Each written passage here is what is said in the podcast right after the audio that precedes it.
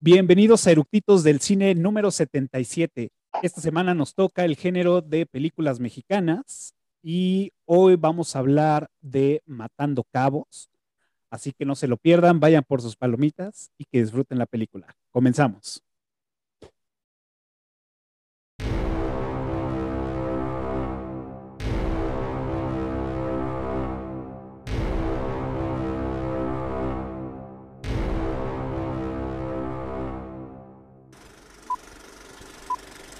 ¿Ya está grabando?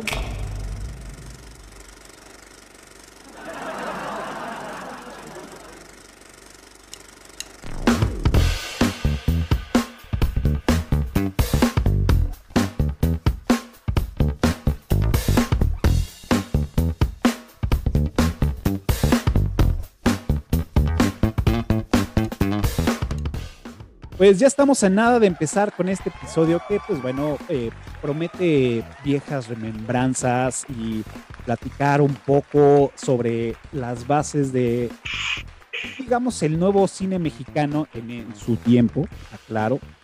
Eh, y el día de hoy vamos a hablar, como ya les había dicho, de Matando Cabos, pues así como de rápido y nada más para que mm, sepamos en dónde estamos este, entrando.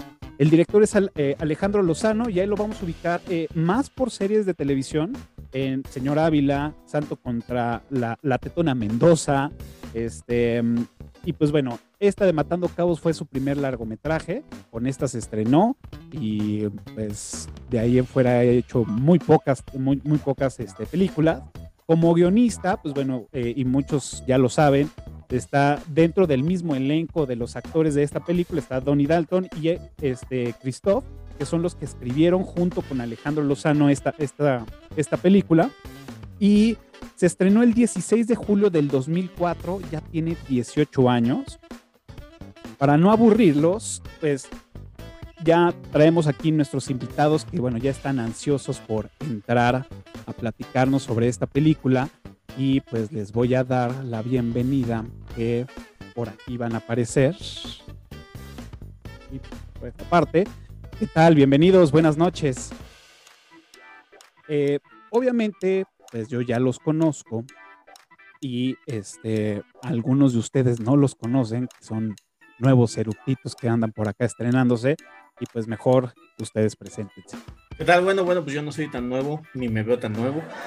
Soy JC Vélez. Una vez más, gracias, Capa, Cafa, perdón, por este por aceptarme aquí en, tu podcast a venir a hablar sandeces. Muy agradecido, muy agradecido, muy agradecido. Y pues vamos, vamos a darle esta película. Perfecto, muchas gracias, JC, bienvenido. Tal, ¿cómo estamos? Yo soy Tony Rodríguez y pues feliz de estar aquí con ustedes, compartir este espacio y vamos a ver qué tanto podemos sacar de, de, cotorreo y, de, y, de, buena ondas por acá. Saludos a todos, gracias. En así dirías Jafar. Estoy seguro que va a salir bastante. Muchas gracias, Tony. Bienvenido. Gracias, gracias. ¿Qué tal? Yo soy Osvaldo Santarrita, me dicen el Farro, y bueno, algunos de mis amigos me dicen que estoy muy enano. Eh, pues andamos por acá a ver qué sale del podcast, a ver qué, qué podemos aportar, y bueno, pues vamos a darle. Perfecto, bienvenido Osvaldo. Hola, yo soy Memo, eh, me apodo es Guillermo Martínez, muchas gracias Cafa por la invitación. Este, una que otra vez hemos andado por aquí y pues vamos a, a sacarle jugo hasta las semillas a esta película cumplidora. Perfecto, muchas gracias Memo, bienvenido. Y pues bueno, como ya saben y es costumbre y es de chaleco, eh, la pregunta obligada es, ah, bueno, antes, antes de, empezar con la pregunta, primero es, bienvenidos Tony, bienvenido eh, Osvaldo, ellos son los eh, tributos al dios Eructito, su primer episodio con nosotros, bienvenido, esperamos que no sea el, último, ni el primero, depende de cómo se porten, pero este, bueno, pues ya, fue, fue lo que conseguimos el día de hoy. Eh, y también aprovecho para darles la bienvenida a todos los conectados en Clubhouse y los que estuvieron este, charlando eh, hace, hace un tiempo. Pues bueno, eh, muchas gracias y todavía los que siguen por ahí conectados. Gracias por seguir aquí con nosotros. La pregunta obligada y de chaleco es, ¿por qué les gusta esta película? Bueno, pues sí, sí, realmente sí me gusta mucho la película. La verdad es que había, antes no nunca la había visto completa, la había visto solamente un cacho por aquí, un cacho por allá. Y justamente estos dos cabrones, que son Tony y Farro, son los que me dijeron, vamos a verla, verla así, no sé qué, bla, bla. Y pues la, fue, fueron los que me hicieron verla completa. Y pues bueno, lamentablemente tuve que pagarles la, este, ese enorme favor haciéndolos ver la 2. Pero, este, pues sí, la verdad es que es una de las películas mexicanas que, o sea, creo que del cine mexicano moderno está en mi top 3, fácil, fácil. Bueno, pues yo, yo descubrí esta película justamente en una etapa de, vida donde ya tenía poder adquisitivo, ¿no? Donde ya tú podías ir a elegir y, decir quiero ver esto, quiero ver lo otro. Porque pues sí, tenías pues la, la, opción siempre de la televisión, ¿no? La mayoría de, de aquí de nosotros fuimos criados con, con los estrenos del 5 y, y las películas mexicanas del 9 que pues a mucha gente, pues por costumbre, no sé qué, se les hicieron tediosas. Para mí fue un gran sabor de boca, me, me gusta, es una de mis películas favoritas.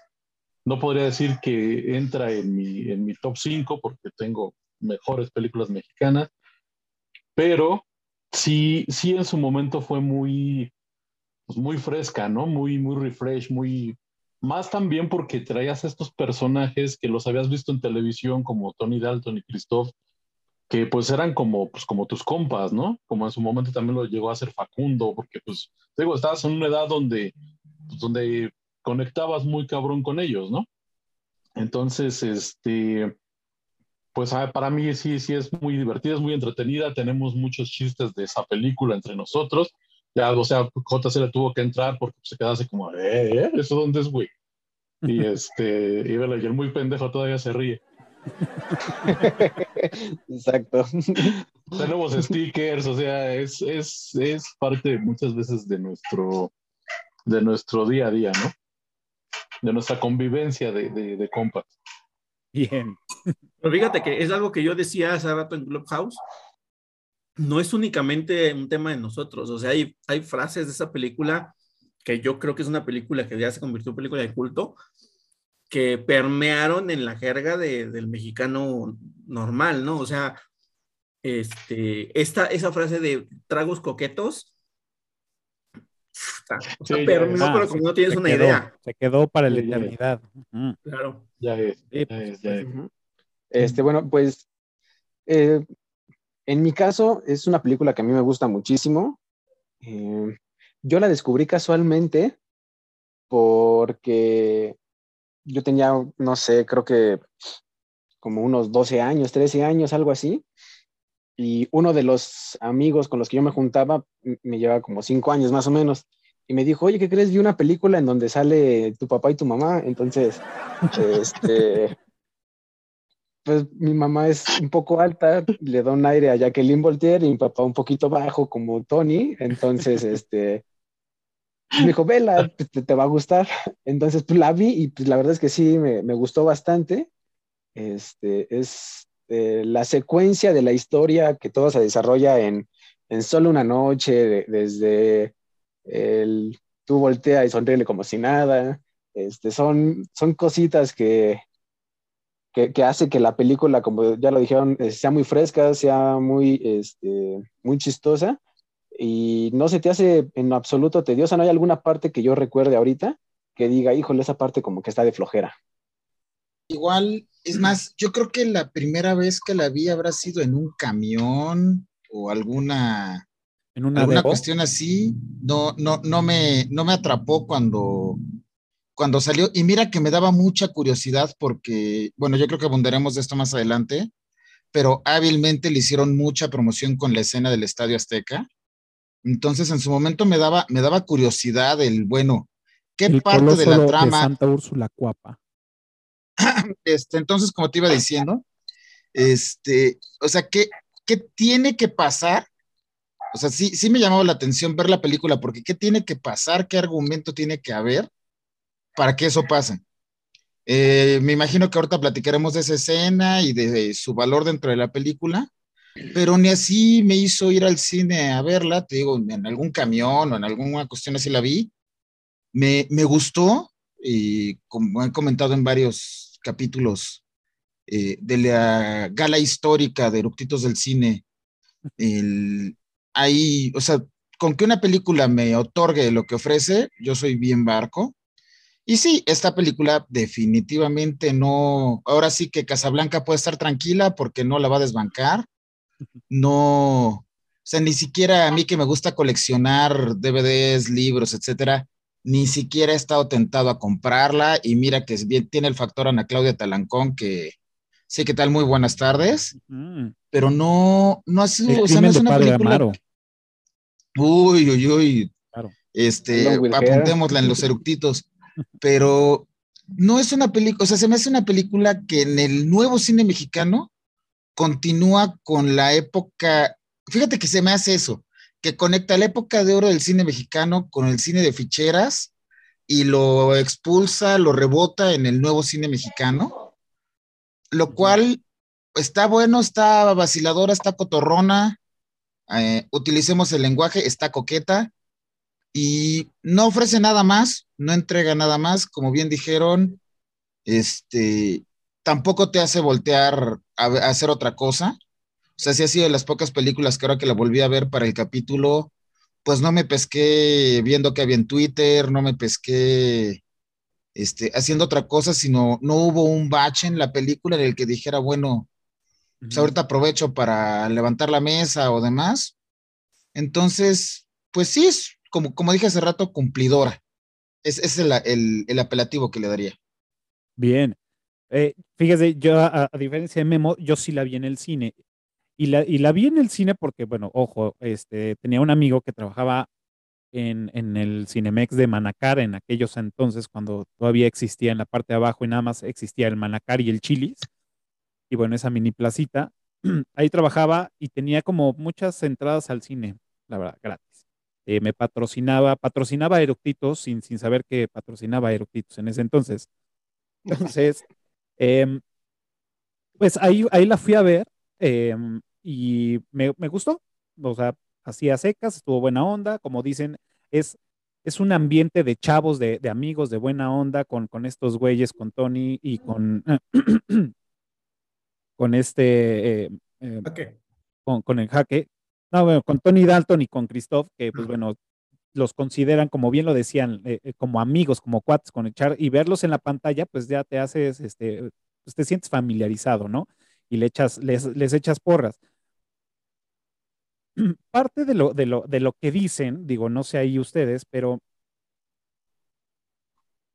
lo comenté en Clubhouse y fue, fue, a mí se me hace una película, una película que también, aunque llega un poco tarde a la fiesta, pero también es una película que ayuda a fomentar las bases del cine mexicano, del nuevo cine mexicano. Como bien lo dice Memo, tiene una mezcla de varios, de varios conceptos o de varios este, cines, de, de- épocas de cine que nosotros, yo eh, pues, le- me gusta llamarle de los cines de los caquitos, de, de donde todos hablan así y, y- y tenemos ese estereotipo, el de ficheras. eh, lo juntan todo, hacen una revoltura con una, una versión de un guion con actores y con, bueno, en este caso actores y guionistas jóvenes que traen toda esta eh, escuela de, de- desde Amores Perros, desde todo este nuevo, desde nuevos este, género, bueno, sí, el nuevo género del, del- cine mexicano, y lo meten a una licuadora y dice, bueno, pues vamos a ver qué sale, y sale matando cabos. Entonces, es, es lo, lo, interesante, así como Memo, que lo mete a una licuadora, y este, y sale matando cabos con una propuesta con cierta nostalgia porque nos da este, esa, esa parte de, del cine, eh, como bien lo decía Memo, de las ficheras, de- del cine de, de antaño, pero también trae esta, esta frescura, ¿no? Que como bien lo decía por ahí este Osvaldo. Entonces, eso creo yo fue lo, lo interesante o propuesta interesante a la, a la juventud en ese momento y que pues bueno, también se basa en la comedia mexicana del chiste, de la equivocación y lo voy a, lo voy a mencionar y, y perdón para los que no les guste, pero nos remonta al, al chiste, a la comedia de Chespirito, donde todo, la base es la equivocación. la confusión, ¿no? Y bueno, desde ahí es, es el, el motor del, de, de, la película, el secuestro. Eso es lo que yo pienso. No sé ustedes ahí, este, ¿qué, qué, qué opinan? Vamos. ¿Sabes un, una cosa? Y mira, apelando a la vejez de todos los que estamos aquí. Estamos bien qué bueno chavos, para esta... Sí, sí, no, no estamos chavos, pero qué bueno que todo, espero que ya todo el mundo tenga su, su refuerzo de la vacuna. Este, pero sí, para esta película, remontándonos a aquel blockbuster que los que los nuevos talentos que estén viendo este videocast busquen en las pinturas rupestres que era un blockbuster, pero para esta película qué bueno que la categoría era cine mexicano, porque no, si, justo lo que acabas de decir, Capa, si quisieras asignarle una, un género, un, un, un, tipo de, o sea, encasillarla en un tipo de película, está cabrón. No digo que esté imposible, pero no, no la pones, o sea, no la pondrías junto a Mecánica Nacional, no la pondrías junto a Los Tres Huastecos, no la pondrías junto a Amores Perros, no la pondrías junto a... Infierno. No me las des gritando que no te las pedí llorando. O sea, cuesta trabajo ponerle su nicho y por eso para esta película qué bueno que era que la categoría era cine mexicano, entonces pum, ahí va, ¿no? Y no, no te complicas, porque si es un, no, es que no es una película memorable como para aventarnos a decir, propuso un género, puso sobre la mesa una innovación, porque se nota que no es lo que querían, o sea, fue, vamos a, o sea, sí se nota que alguien dijo, vamos a divertirnos, vamos a hacer una película, insisto, cotorrona, etcétera, etcétera, pero sí termina siendo cosas diferentes, únicas, innovadoras, que le dan su, pues le dan su toque y le dan su lugar, por ejemplo, en, en este, o sea, porque estamos hablando de esta película y no de otras. Claro. Aparte de que fue la más votada. en Telegram y en Twitter. Fue la más votada para hacer el episodio. Pues bueno, ahí está siempre cumpliendo con, con, con lo, lo, cual me, me, hace discernir un poco de lo que dice Memo, porque pues eh, justamente yo creo, yo creo que sí tiene su, su lugar aparte esta película. No la pondría tan alejada de Amores Perros, porque también Amores Perros pues es eh, un tema de historias que terminan uniéndose este, de una manera inesperada. Eh, pero pues como lo decía, ¿no? O sea, eh, es lo, lo, que dije sobre la frase de tragos coquetos era solo una muestra de cuánto permeó en, en, muchas mentes mexicanas este, esta película, ¿no? No es lo único, lo único de la película que, que permeó de esta manera, ¿no? Vamos, mm, separando, sí, de las producciones que te puedan hacer un, un, este, del, este, del toro, por ejemplo, pero de, pero, pero de nuevo, esas son producciones que ya se hicieron con un presupuesto muy distinto al que se hizo en esta película, ¿no? Hay por ahí muchas eh, entrevistas y datos sobre cómo lograron hacer la escena del Azteca, que fue como que la escena más cara de toda la película. De hecho, sí. Para que te des una idea del presupuesto que traían, ¿no? Entonces, yo creo que para el presupuesto que tenían y para, o sea, no es un elenco barato, este, entonces yo creo que sí es una película que valdría la pena como que, pues sí poner en un cierto podio olimpo de las películas de producción nacional con presupuesto nacional y con actores nacionales, ¿no? Claro. De hecho, eh, esta película tuvo un presupuesto de 1.3 millones de dólares y recaudó 5.6 millones de dólares. Perdón, interrumpí. No, justamente eso, ¿no? Que yo, yo sí la, yo sí la, la, metería en, en, el rubro de, se llama comedia de enredos, porque justamente es eso, es una comedia de enredos. Me gusta. Este, si, le, si le quieres poner, si te quieres poner más pomposo, con un guion estilo Guy Ritchie, porque también tiene una, una narrativa muy similar. Pero bueno, estamos hablando de cosas, uf, ¿no? Para, para, para el presupuesto que, que, tuvieron para filmarla, para hacer ópera prima de Alejandro Lozano y para hacer un guion, porque aquí lo que, lo que realmente vale es el guion, más allá de la dirección. Podremos hablar de la dirección en un momento más adelantito. Eh, la, las actuaciones son muy buenas, o sea, ahí no hay, no hay quien, quien quede por debajo, todos están a la, a la misma altura desde un, este, desde un Pedro Armendáriz que está puta, o sea, ¿cuánto tiempo sale Pedro Armendáriz? Y, y, podrías, o sea, en toda su bonomía del hombre, siendo la estrella que era, dijo, sí, no hay pedo, tiene como el tercero o cuarto título, no sé, no es, no es, no es, no se lleva los primeros créditos.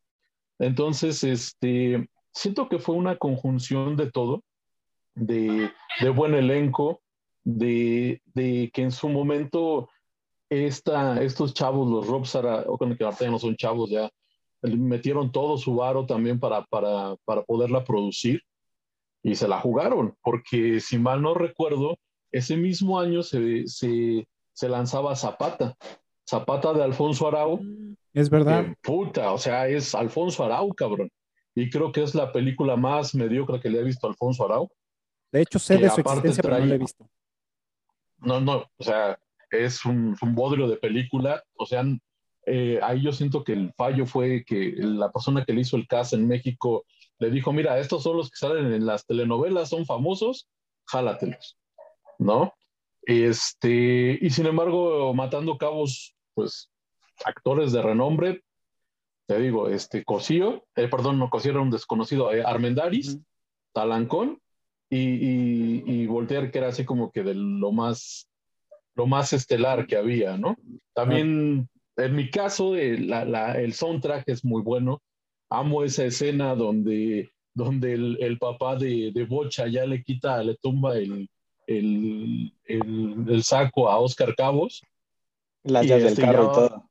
Ajá, y ya va en el, en el, en el estacionamiento y, y, de fondo se escucha a Manolo Muñoz con un millonario más. Con un millonario más. O sea, a mí esa canción es, es, de, las, de las escenas que más me mama de la, de la película. Y este. Y te digo, el soundtrack es muy bueno y lo quisieron replicar un poco en la segunda parte, pero pues no, no, no, ah, nada que ver, ¿no? Este, ah. Te digo, yo, te digo, yo, yo sí la, la, metería ahí en, esa, en ese rubro de como comedia de, de situación, eh, comedia de situación, no sé, remembrando, y nos vamos también con una obra de arte del cine mexicano que es, este, eh, ahí está el detalle, ahí está el detalle, también es una comedia de situación que para mí es la mejor película de Cantinflas, para mí. Este, entonces entra en, ese, en, ese, en ese rubro, ¿no? Obviamente ya con, con todo lo que se aporta con la entrada de los 2000, el mentar madres, el enseñar chichis, el... O sea, todo eso ya, también eso nos, nos atrajo. De Martín Gareda no vas a estar hablando. no, pero bueno, o sea, Ana Claudita Talancón no deja atrás a Martita y Gareda. El tamaño, sí. pero tiene, tiene, tiene escenas muy bien pensadas, tiene chistes muy bien hechos. Digo, pero todo es la fuerza del guion. O sea, todo es la fuerza del guion. Este, ¿cómo es posible que el mismo director ahora nos entregue en la parte 2 algo que dices, güey, ¿qué pedo? ¿No? Y un director que también nos entrega el señor Ávila en HBO, que para mí es una de las mejores series mexicanas que existe. Le pondría un pero al final, pero señor Ávila te tiene, de las, creo que son cuatro temporadas, te tiene pegado, cabrón. Se llama las aventé casi todas un chingadazo. Entonces, sí, sí es lo que, es lo que yo les decía, es una conjunción de todo.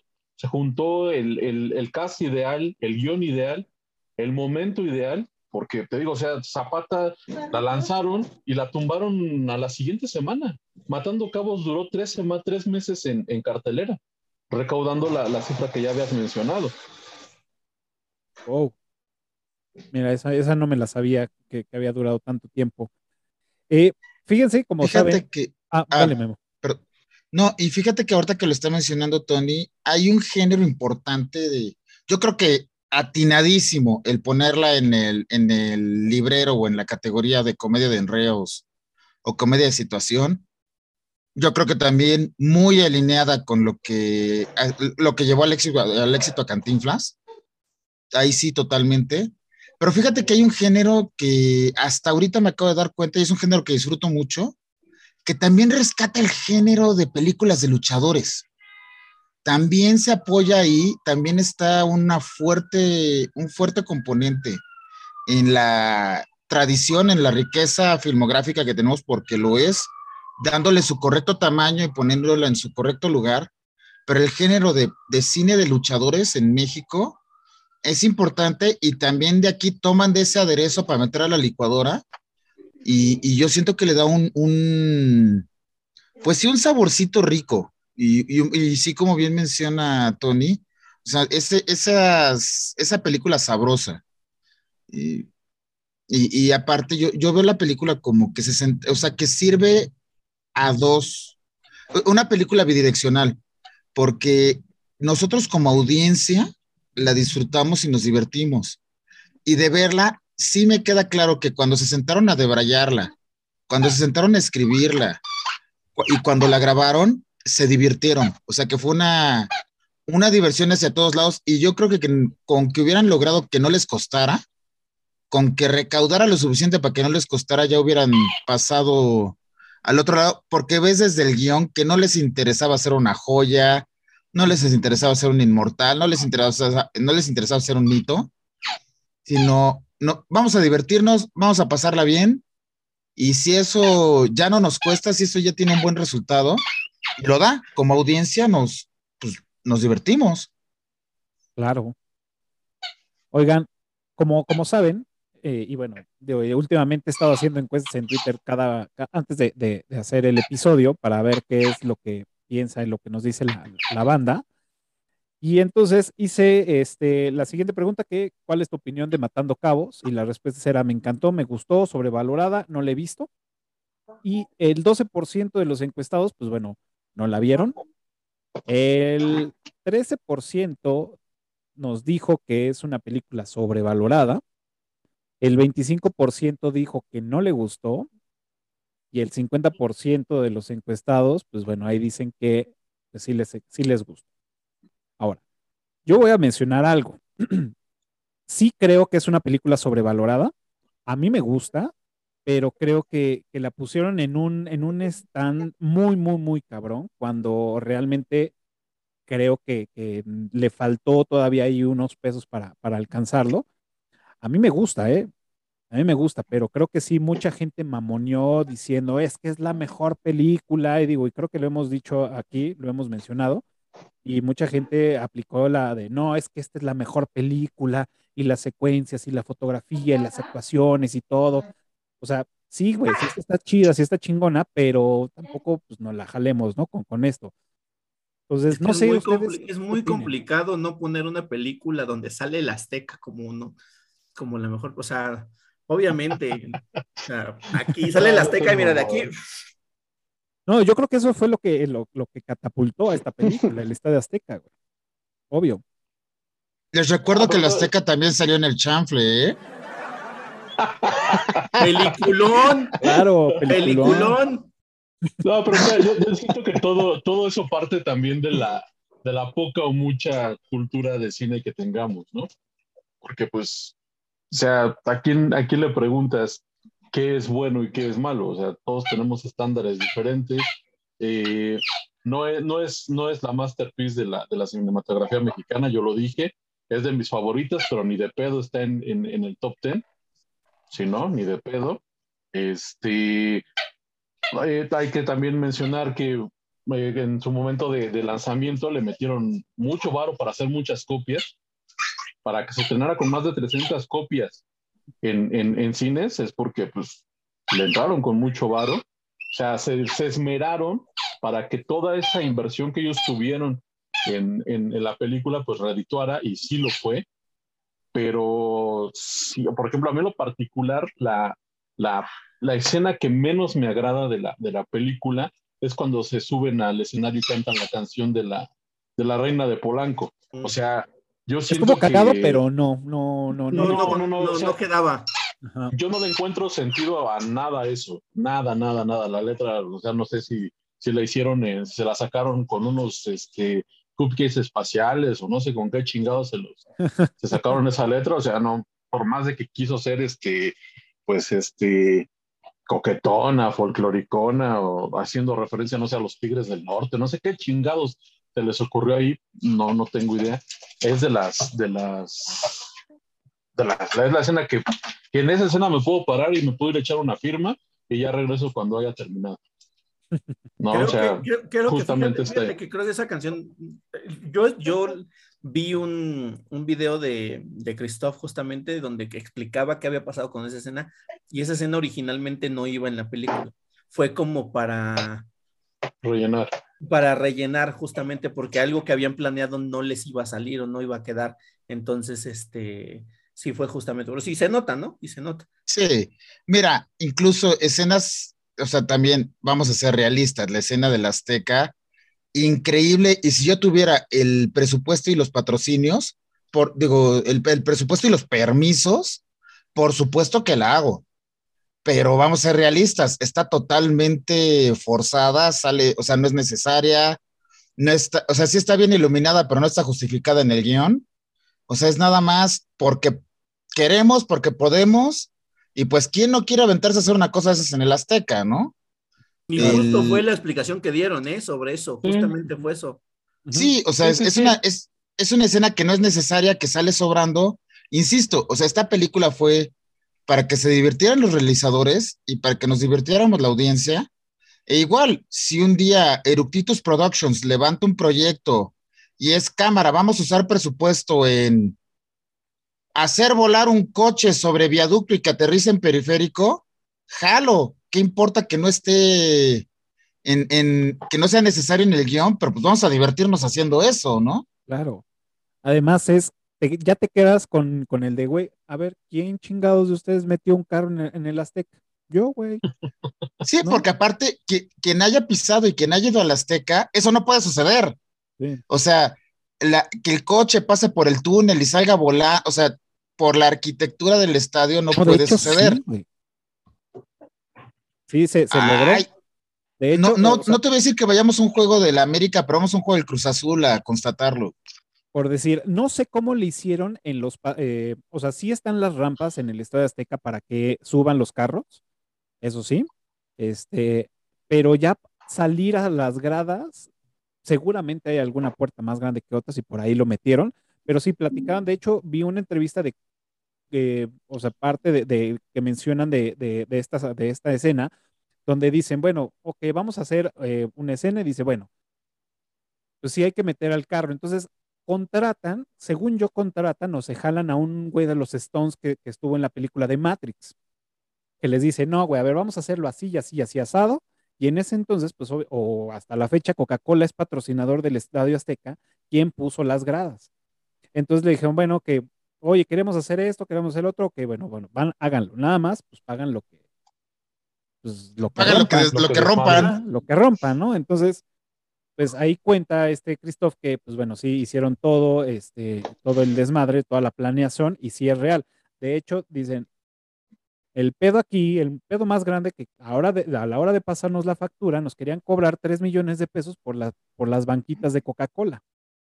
Sí, porque el trato lo tenían con el estadio y no con Coca-Cola, que era quien había puesto con el patrocinador. Exactamente. esas gradas las puso Coca-Cola y fue justamente las que se chingaron entonces, pues tenía que pagárselas a Coca-Cola. Y yo cuando vi esta película dije, va, no, este, ha de haber sido una mamada, y ya le hicieron, no sé, un montaje ahí raro, pero pues no, hágate que sí fue neto. y, mira que la marca Coca-Cola sale muy presente en esa escena, o sea, casi casi comercial gratis, y le estamos mencionando ahorita, patrocinio eructitos, pero, o sea, así como también haber tenido los pantalonzotes de pasar la factura, pues la marca estuvo muy expuesta. O sea, yo creo que la presencia de marca fue más fuerte a que si el mascarita se toma una Coca-Cola. Sí, pero si encima de la exposición te haces el indignado y te, encima te pagan las, las butacas, pues. Ah, bueno, sí, nadie se va a pelear con su dinero, ¿no? Digo, al final creo que no les cobraron esos 3 millones, pero pues sí les han de haber cobrado una, una buena lana y mención en la película y todo, ¿no? Además, eh, perdón que interrumpa. Dale, dale. Eh, algo que, que, también mencionó Christoph sobre eso de las, de las bancas es que ellos tenían eh, contemplado solamente pagar las que habían roto durante la escena. y no, no, no sé si Coca-Cola o el estadio le estaba cobrando toda la hilera, toda la fila de la, de la banca porque había que cambiar toda la, la fila. Por eso era tanto el, el precio de la, pues, de la reparación, porque no era nada más, no sé, 20 bancas, ¿no? Sino era cambiar toda la fila y pues fueron varias filas, era cambiar pues toda esa sección. Claro. Porque Claro. venían en set. Ajá. Ah, pues bueno, o sea, yo, yo creo que también, o sea, esta película ah, le ayudó mucho el guion, le ayudó muchas cosas, y son de estas cosas entretenidas, como bien lo, lo, lo viene diciendo Memo, de, güey, son los güeyes que se juntaron a hacer algo divertido y, y ya, este, y, y aquí parte de lo que le da el, el valor a estas películas también son esas anécdotas que, son durante la, la, la producción, ¿no? Como este, que este güey, que Christoph, que le dice que le, que le encantan ir a, a los, a, a- los tables, y bueno, pues era clientazo del, del, del Solin Golden, y este, ahí en, en San Ángel estaba, Les God ¿Y es patrocina, patrocinador? Y que, ¿Y es y que se volvió patrocinador, exactamente, esta, esta, donde le dice, oye, güey, pues es que mi hijo estudió esta madre de cine y no sé qué tanta mamá, oye, no tiene chance por ahí, y pues bueno, le pusieron lana, este, le pusieron a las morras también cuando se está imaginando el, el- el papá de, de, de este... mm, ¿cómo De bocha.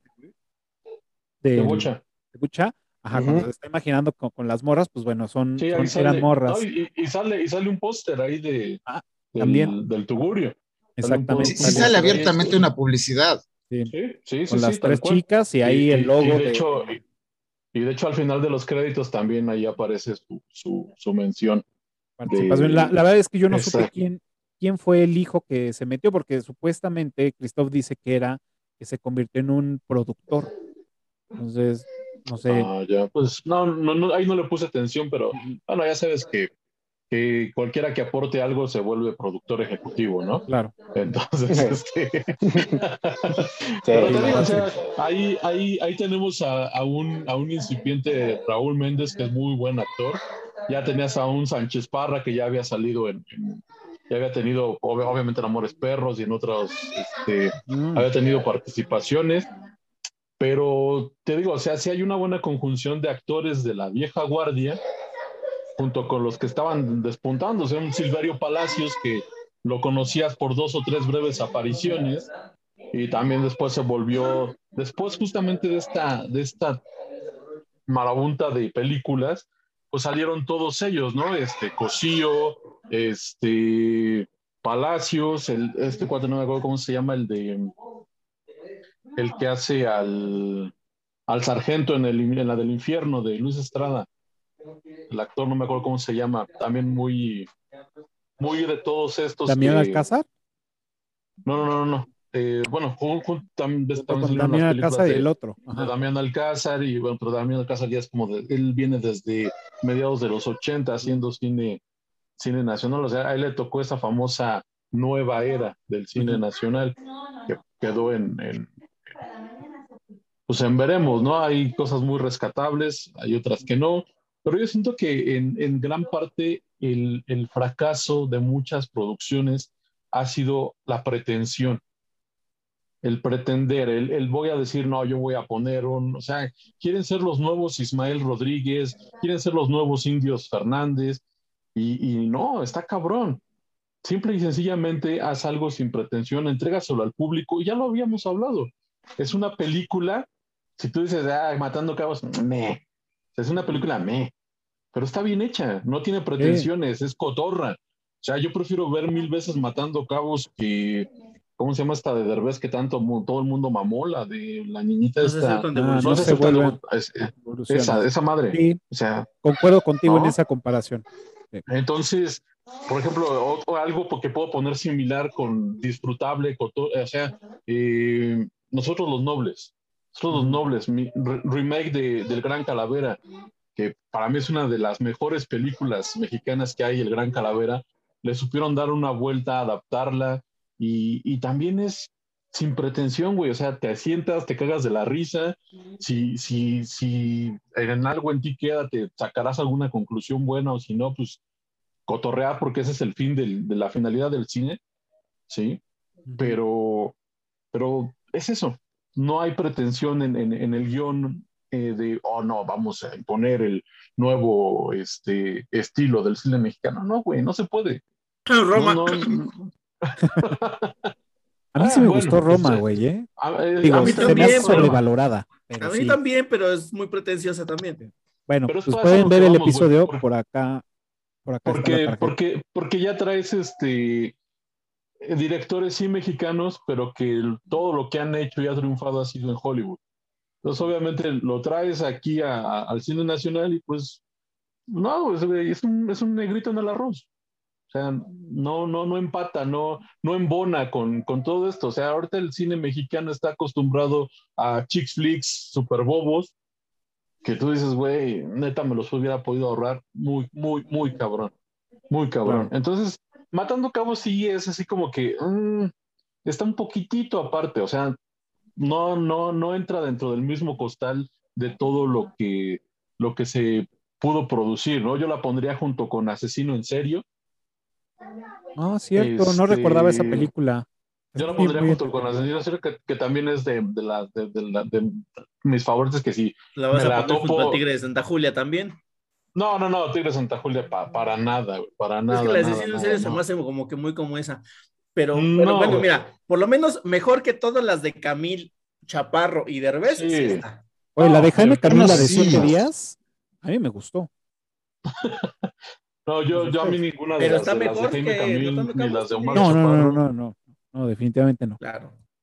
O sea, a, a mí- a mí me gusta mucho este Asesino en Serio porque sale Santiago Segura y es uno de mis actores favoritos hispanoparlantes. Igual Montero, este. no te hagas. No, no, no, no, no. ¿Cómo o sea, no? es- es- es- esa- es- el, el personaje de Chucho Ochoa es, es muy, muy cagado.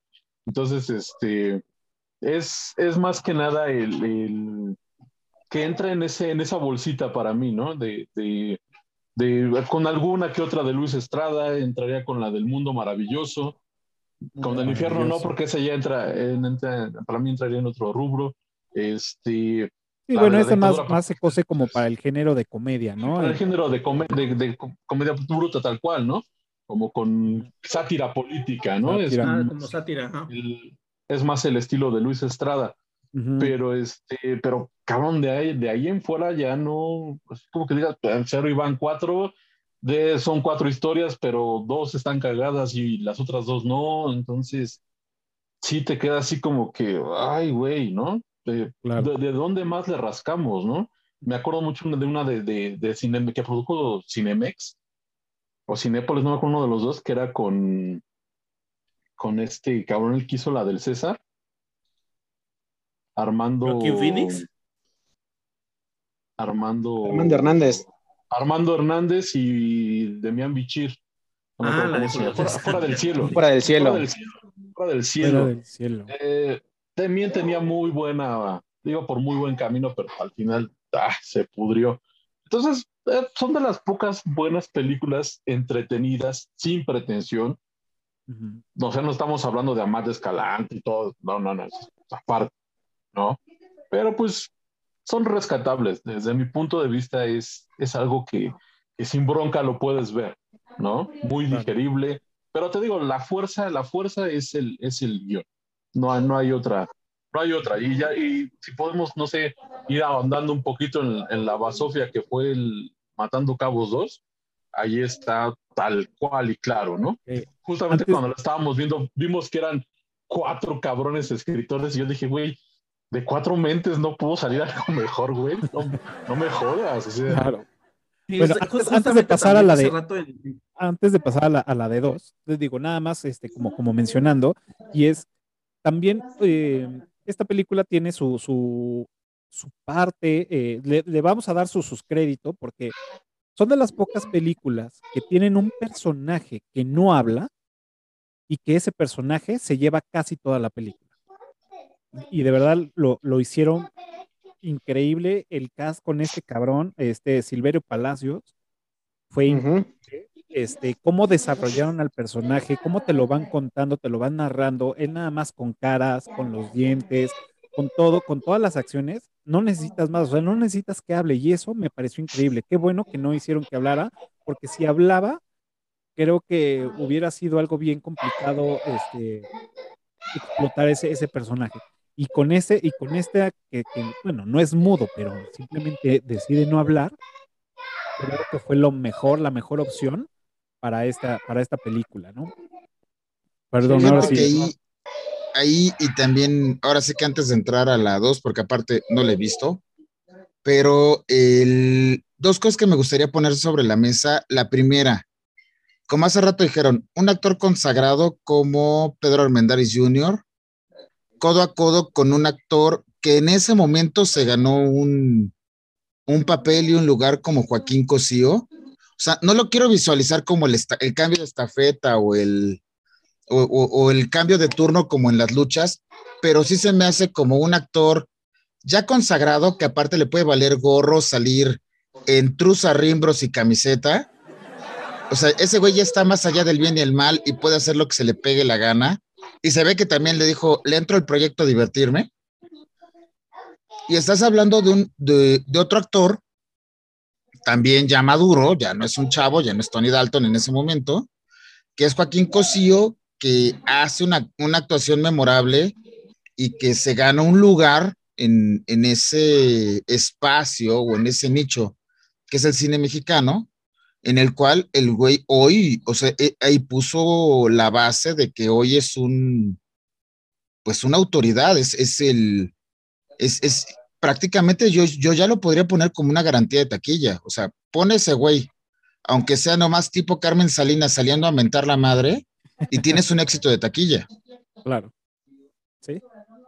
Sí, yo entraría en ese rubro de, de, de- del, en el Star System, ¿no? Ya es un- una estrella del cine. Y justamente eh, cuando, cuando también lo, lo vi en alguna entrevista, no sé si fue de, de alguno de los dos, de Christoph o de, o de Tony Dalton, cuando Armendáriz lee el, el, el- el papel que le están ofreciendo, que es, que es Oscar Cabos, este, les dice, sí, cabrón, sin pedos, o sea, sabes, nada más te voy a poner una condición, ¿no? Y que ellos se quedaron, güey, no mames, nos va a pedir, no sé, el- las perlas de la Virgen, cabrón, ¿no? Las del Solidol. Ajá, ándale. Y lo único que les dijo, güey, este, güey, es nada más, este, la escena del baño, pues no, porque decía, decía el, el, el guion decía que la escena era eh, en calzones, nada más, en calzones. Y que les dijo, güey, dame chance de ponerme una pinche camiseta, cabrón, porque pues ya estoy viejo, gordo, y pues tírame ese paro, güey, ¿no? Entonces te digo, o sea, sí es, sí es dimensionar el tamaño de, de actores. A lo mejor muchos de nuestra época los, los mugroseamos o los peluciamos porque los vimos mucho en televisión. Pero eso no quiere decir que hayan sido malos, ¿no? O sea, Pedro. Armendáriz, Pedro Armendáriz es, tiene westerns que dices, no mames, güey, ¿a poco? No. O sea, es, es algo muy, muy, muy cabrón. O sea, no, no Mira. voy a decir que, que equiparable a la, a la figura de, de, de su papá, de Armendáriz padre, pero sí, sí era, sí era un, un, un star de, de la cinematografía nacional, ¿no?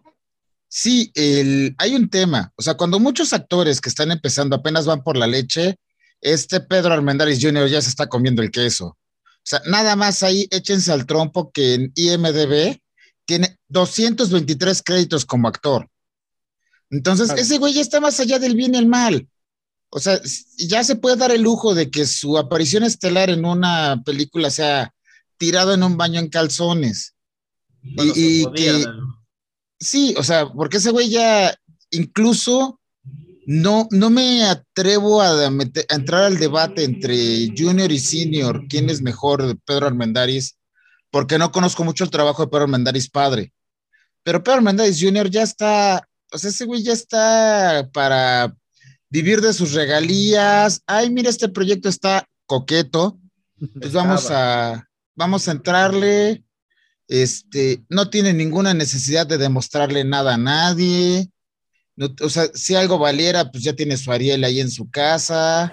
Insisto, si de algo vale. O sea, ya, ya que ese güey ya que quiere, entonces pues ya se puede dar el lujo de divertirse Pues, y, Ujú. y, y pasársela a gusto, aceptar proyectos porque le parezcan divertidos o porque... Es más, en un descuido habría que ver qué tanto realmente, por ejemplo, cobra. O, o Ah, más bien es el, el sácame de mi casa para que me dé el sol y me divierta, ¿no? Sí, cobró porque ya creo que Cobraba, tiene porque cuatro o ya- cinco años que falleció. Pero, pero te digo, sí, sí, pero mira, también más allá de eso no, no nos engañemos, es también tienes que tener las conexiones para saber dónde y en qué puertas debes de tocar, ¿no? Porque pues, Totalmente. cabrón, nos- nos- nosotros sí podríamos ser lo más emprendedores que queramos y podríamos escribir mejores guiones que quien tú me digas, cabrón. Pero si no conoces a la gente indicada, todas las puertas se te van a cerrar, ¿no? Y pues no sé si, si en cuestión de pedas o de desmadre, estos güeyes conocieron a los Robsar y los Robsars conocían a alguien de los Díez Barroso y lo que tú quieras, güey. Entonces se les abrieron todas esas puertitas que al final, lo vuelvo a, a recalcar y a reiterar, se juntaron todos los factores para que pudiera bollar esta, esta película y otra vez sin pretensiones, cotorra. Ujú. Claro. ¿no?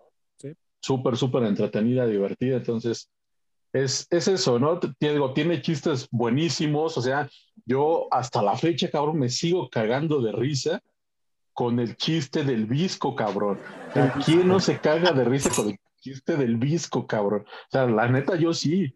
Yo me sigo miando y la pinche retrospe, los flashbacks, que, el flashback que tiene el cabrón. O, o- esa de, de, de, este, el de, ¿te sabes el del cocinero chino? El del cocinero chido. O sea, es que, güey, es muy. Pues es lo que te digo, es el poder del guion, cabrón.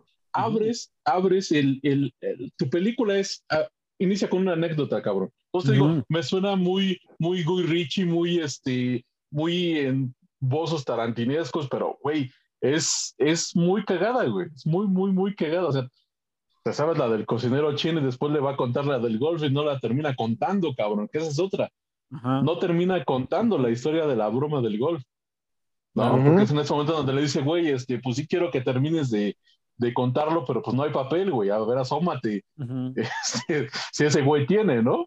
Corte A, ese cabrón tirado en el baño, y ya sabes, ¿no? Se preguntará qué hace un cabrón encuerado con todas unas pendejadas de estos güeyes. No, o sea, te digo, eh, está muy, muy, muy bien escrita. O sea, te, te digo, el poder, el poder es el, es el guion, ¿no? Una vez más, no me cansaré de repetirlo ni de decirlo. Tanto que en esta, en la segunda parte, pues sí, dijeron basado en los personajes de Ajá. Tony Exacto. Dalton y. Lo que si no se Storm, los ¿no? Garchaban. Pues Sí, sí, sí. cabrón, o sea, pues. Sí. Es que mira, tienes que darles el crédito. O sea, Ah, no, pues sí. no podrías, por no. tema legal, de- dejemos de un lado el tema legal, ¿no? Este, pero no se podrías lo no, tienes que dar porque, pues, obviamente estás viviendo de la fama de esos güeyes, ¿no? Digo, y ya vamos a pasar a, a temas menos, más incómodos y, y- y platiquemos de la 2. ¿Ustedes qué opinión tienen sobre la 2? Me gustaría que, que empezara Osvaldo, Porque no ha dicho ni madres. Nos diga Híjole. cuál es tu opinión sobre la 2. Y Yo creo que para empezar es, fue una secuela, porque así la llamaron, totalmente innecesaria. Este, justamente el fin de semana la estaba viendo con Tony JC y comentábamos que hubiera estado bien una película así sin que la llamaran Matando Cabos, porque no tiene secuencia con la primera película. Eh, ya no está Oscar Cabos, este, de hecho, solamente en una escena mencionan algo así, en donde, ah, estás este, atando cabos, y ya. Es todo lo La que salva a la película. que le dan. Sí. Sí, sí, sí. Entonces, este.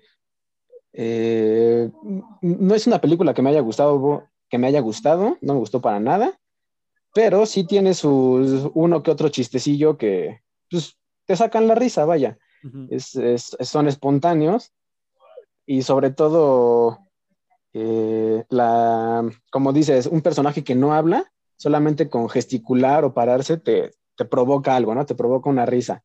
Cuando Rubén le dice a- al caníbal, ¿no? Este, vamos con Paulina, que es su amiga y que no sé qué, te cogiste a su jefa y se ríe. Pero, Claro. pero, Entonces- ¿sabes? Esas, esas, esos este, chistes referenciados, o sea, son graciosos porque Porque el original fue gracioso, porque te Ajá. remontan. Exacto. Sí, es sí, como sí. si es como si saliera una en- es- pusieran en la película un, un cuarto de trofeos y pusieran un león de melena negra y te dijeran este mi compadre dio la vida para que yo me chingara ese león, ¿sabes? Te vas a reír no de ese chiste, sino del chiste original. Del original, claro. No, y, y ta- y también ot- otro, otro chiste que, que olvidamos, bueno, no- que no mencionamos de la de Matando Cabos. O sea, güey, es la del pinche perico en el, en el departamento, Ah, güey. el perico. Sí, sí, sí llega un punto como espectador que dices, ¿qué pedo con este puto perico, güey? Ya. ¿No? Y justamente También hacen que te desesperes. Y Sí, digas, güey, "Pues sí, ya alguien o sea, haga algo, cabrón. Ya, exactamente, cabrón. O sea, y este, y ya, o sea, tocan este muy, muy, muy decentemente y, y, y el pinche este, el, el, El mudo darqueto se- metalero. no, el mudo se encabrona, ¿no? Cállate Ah, ese sí. pinche pájaro de mierda. No saben qué gente. Y, y cabrón, o sea, lo menos que te esperas es que te salga un cabrón de ese, de esa forje, y pero de parte está escuchando ópera, cabrón, y, y con dos pinches este, semiautomáticas, cabrón, ¿no? Órale, No, bueno. a su madre. O sea, güey, es- o sea, son, son muy buenos chistes, güey. Muy buenos ¿Sí? chistes que, puta madre, la dos carece de todo eso, güey. O sea, el único chiste bueno, porque te lo insinúan, es ese de que te cogiste a su mamá. Y Eh. este. Y pues el otro chiste es que te enteras que, que la morrita es hija del caníbal, güey. O sea, Del Que caníbal. sigue siendo referencia que se cogió a la ajá, Ajá. pero exacto. de ahí párale de contar, cabrón. O sea, ah, le debieron de haber puesto, no sé, una historia de matando cabos, así como en Pero, Star Wars. es más, no si sé. le hubieran puesto el O mascarita, sea, sí, Ya, güey, el mascarita o sea, no, no tenía pedo, porque aparte se contradicen. Está en bien eso de la máscara del máscara, o sea, Ajá. quítale el matando cabos y como Ajá, spin-off, la máscara del como máscara, spin-off ¿no? del Sí, mascarita estaba genial. Sí, Simón, Simón, Bueno, güey. o sea, genial, ¿no? Pero mejor. O sea, pero bueno, ya No, no, ya no venía a ser el cagadero, ¿no?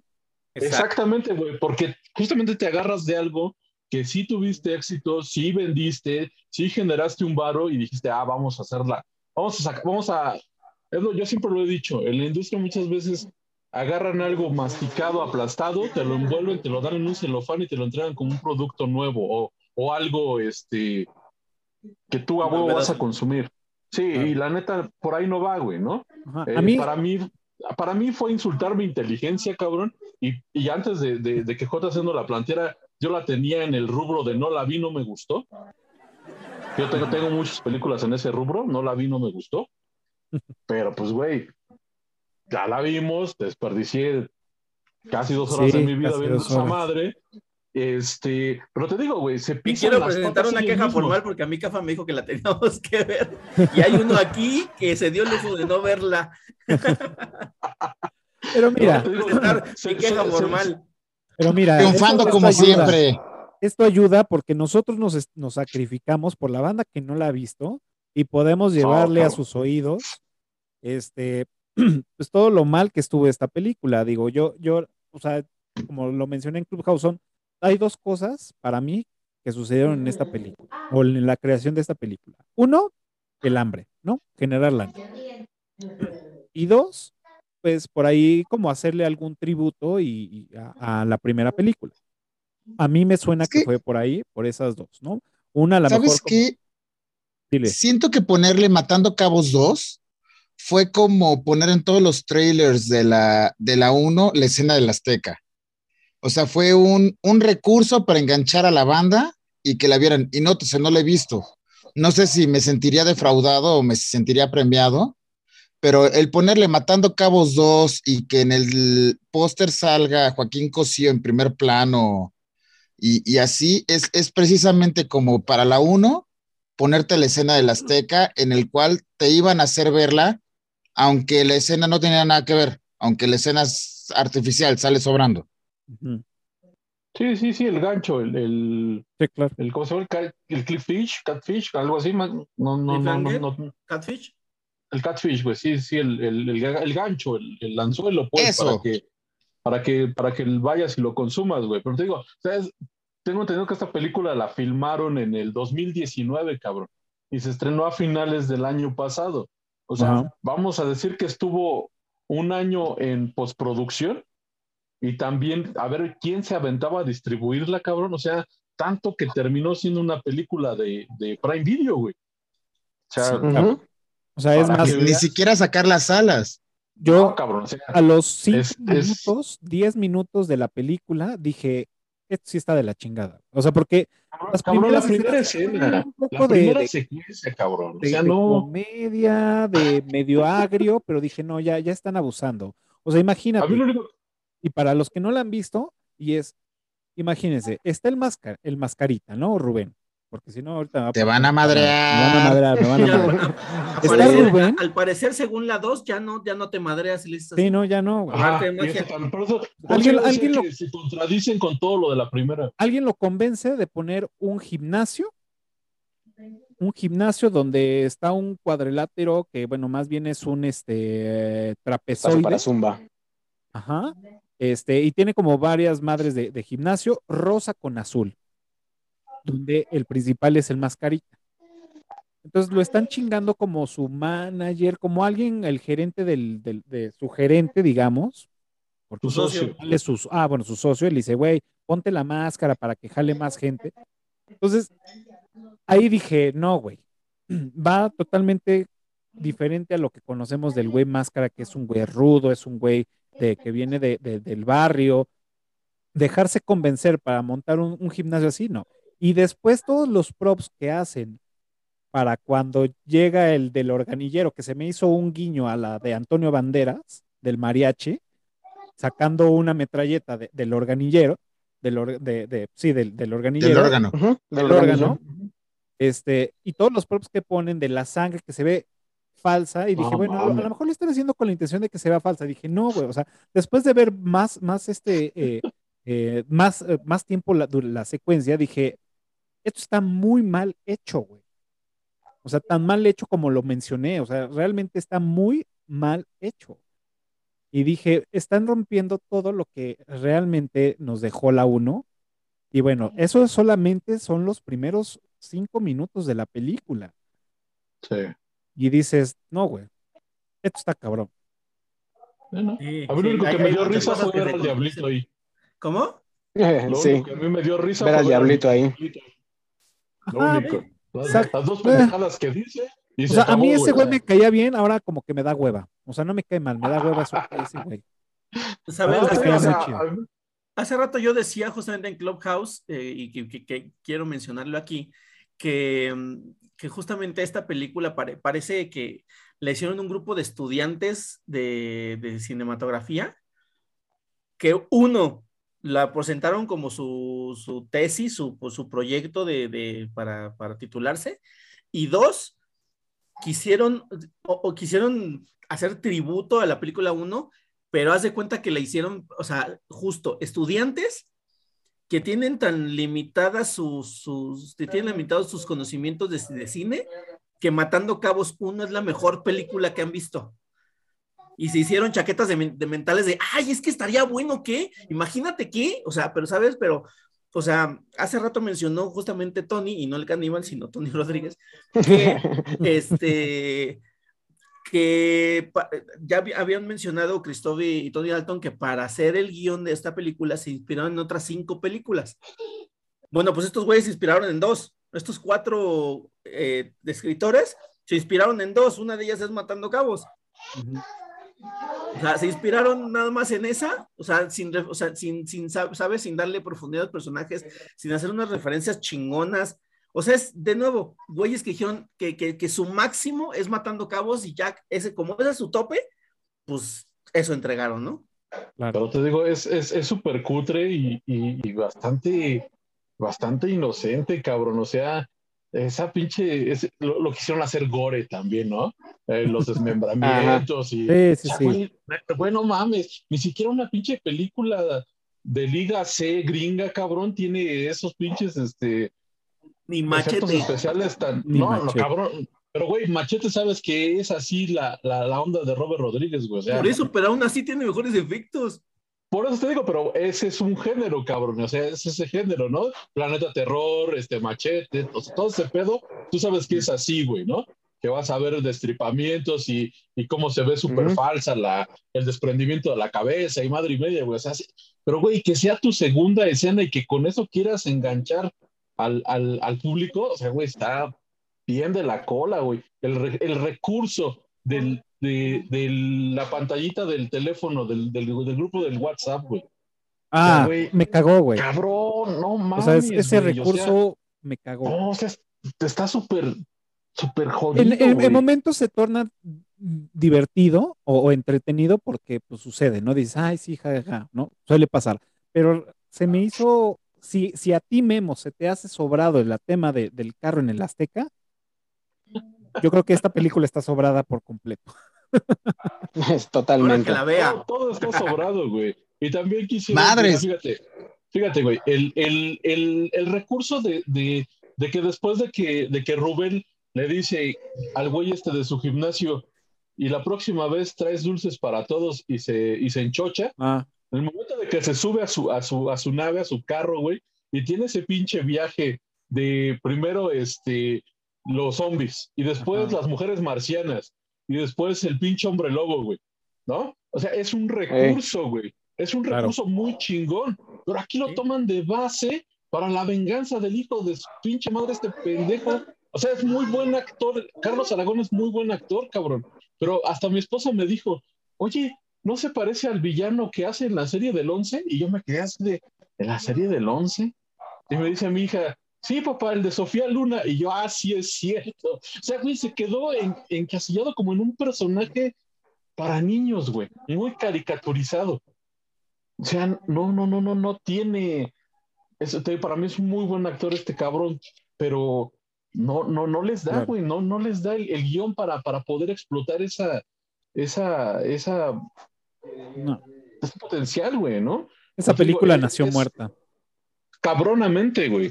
Cabronamente, porque es lo que te digo, de un recurso que tú tuviste para el alucín del, del máscara, del mascarita, el- Ujú. acá lo vuelves el, el, el motor, ¿no? La guía para desarrollar tu, tu, tu secuela. Y como bien lo dijo Farro, o sea, güey, ponle la máscara del máscara, ponle el, el nombre que se te dé tu chingada gana, güey. ¿No? Ya después por fuera dices, "Ah, es que es un, este, es la continuación de Matando Cabos, ¿no?